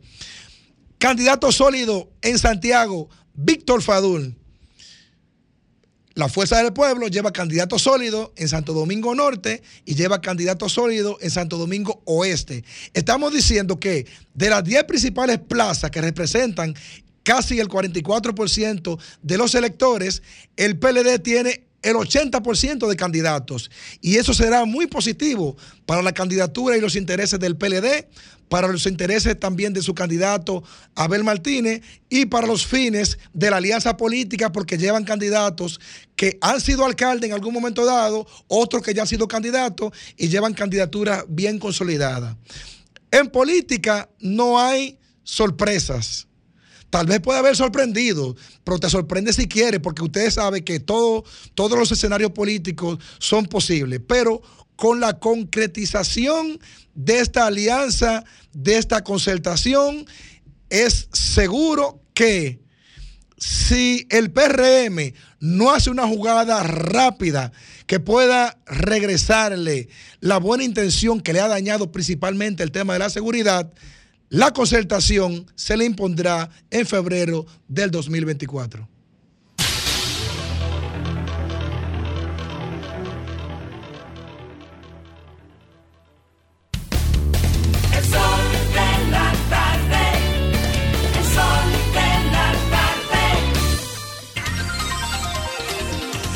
Bueno, señores, aquí estamos y ya alcanzamos las 4 con 44 minutos en este sol de la tarde y en este martes, segundo día de la semana. Mi querido Domingo Paez, es su turno para su comentario. Gracias, Ivo.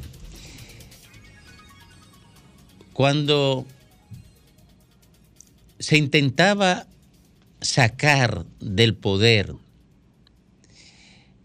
la dictadura ilustrada de Joaquín Balaguer, el Partido Revolucionario Dominicano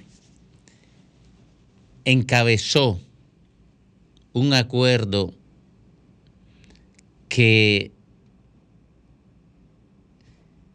no pudo vencer a Balaguer, pero ese acuerdo se firmó de cara al país con todos los líderes políticos que la encabezaban. No lo definieron públicamente subalternos de ello. Ellos exhibieron su rostro y su firma en el acuerdo.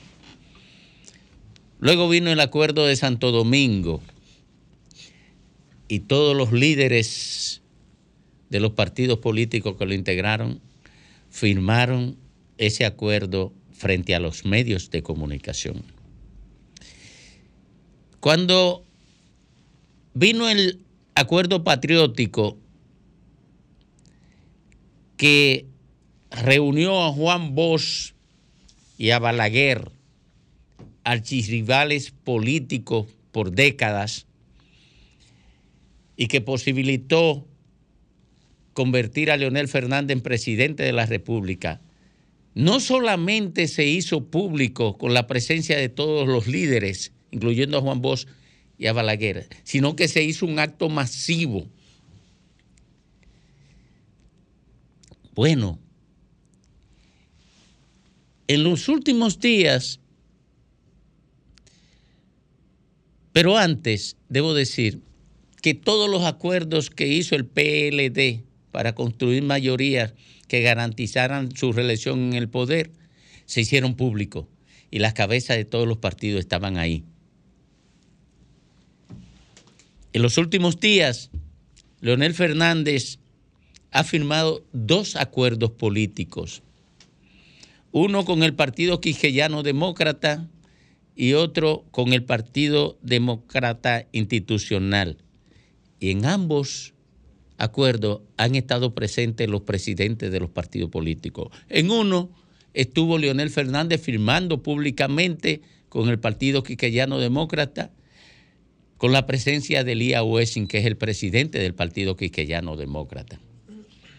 En el otro estuvo presente Leonel Fernández e Ismael Reyes, que es el presidente del Partido Demócrata Institucional. ¿Por qué el PLD y la Fuerza del Pueblo tienen un pacto que no lo firman Danilo Medina y Leonel Fernández?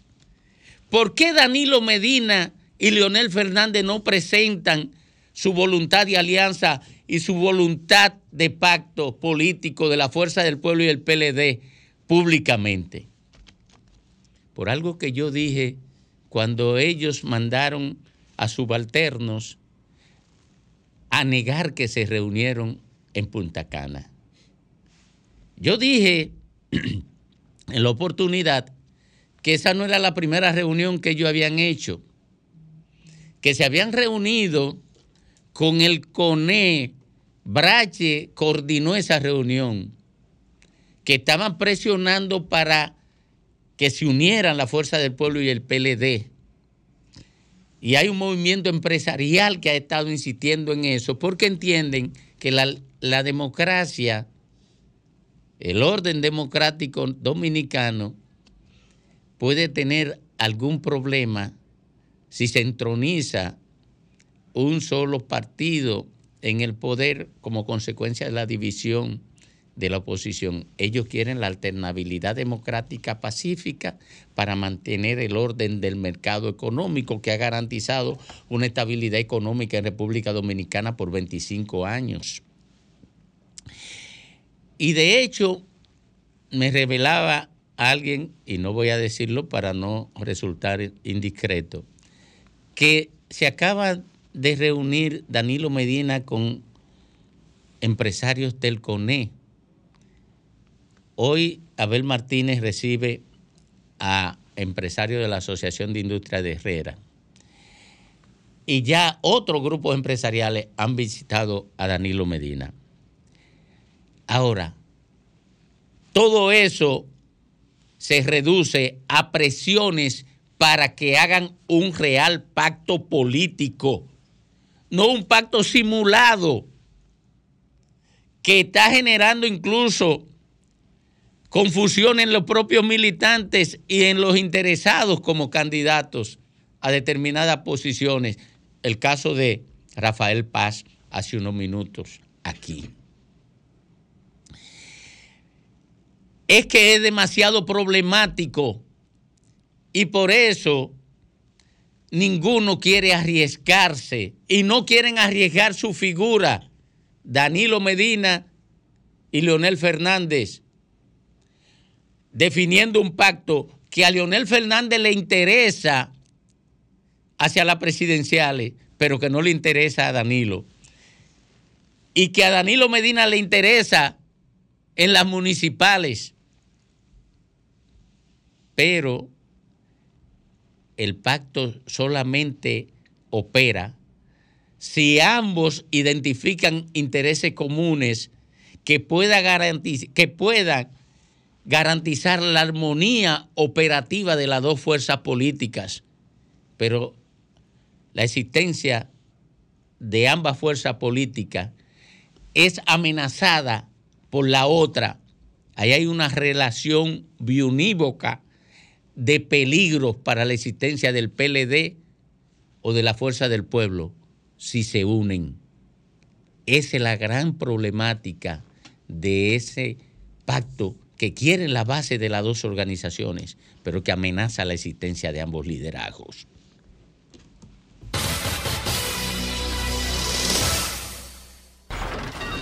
Comunícate 809-540-1065. 1-833-610-1065 desde los Estados Unidos. Sol 106.5, la más interactiva.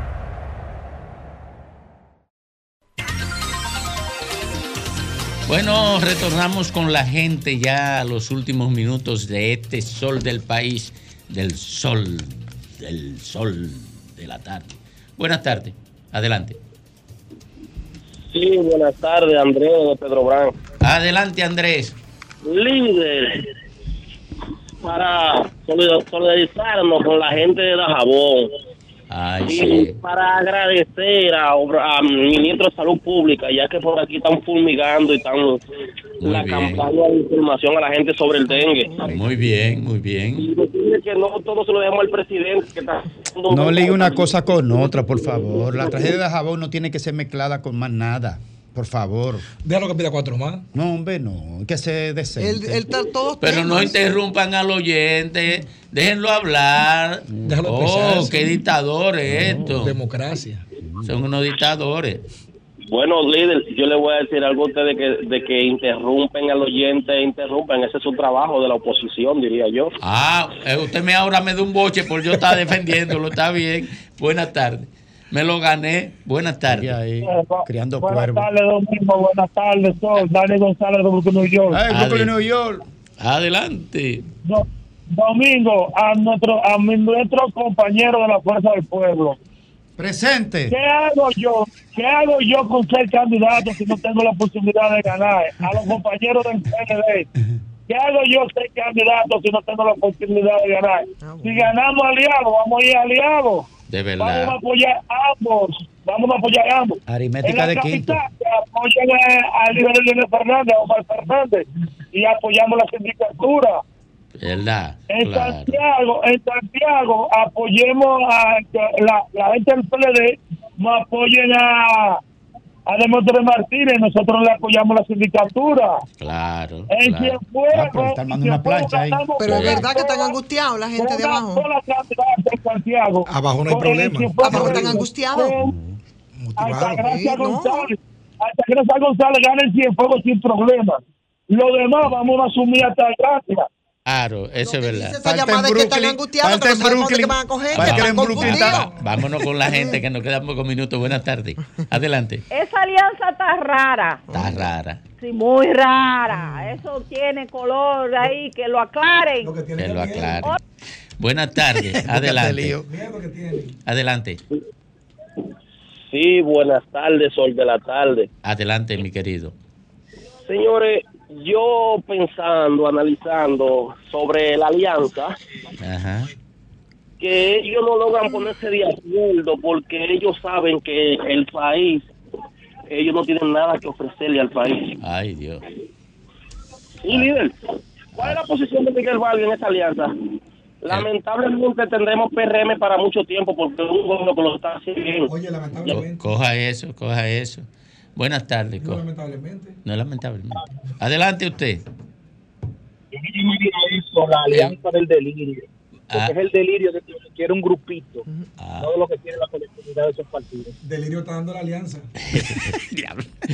Buenas tardes. Bu- buenas tardes. Adelante. Oiga, el presidente el domingo en un en el acto que él hizo reeleccionista en Sabana Perdida, sí. él pidió al pueblo dominicano que no volvamos a la oscuridad. En la oscuridad estamos ahora con la E de este y con todo el mundo, ese Ay. baboso. Ay, no le digas así, Dios mío.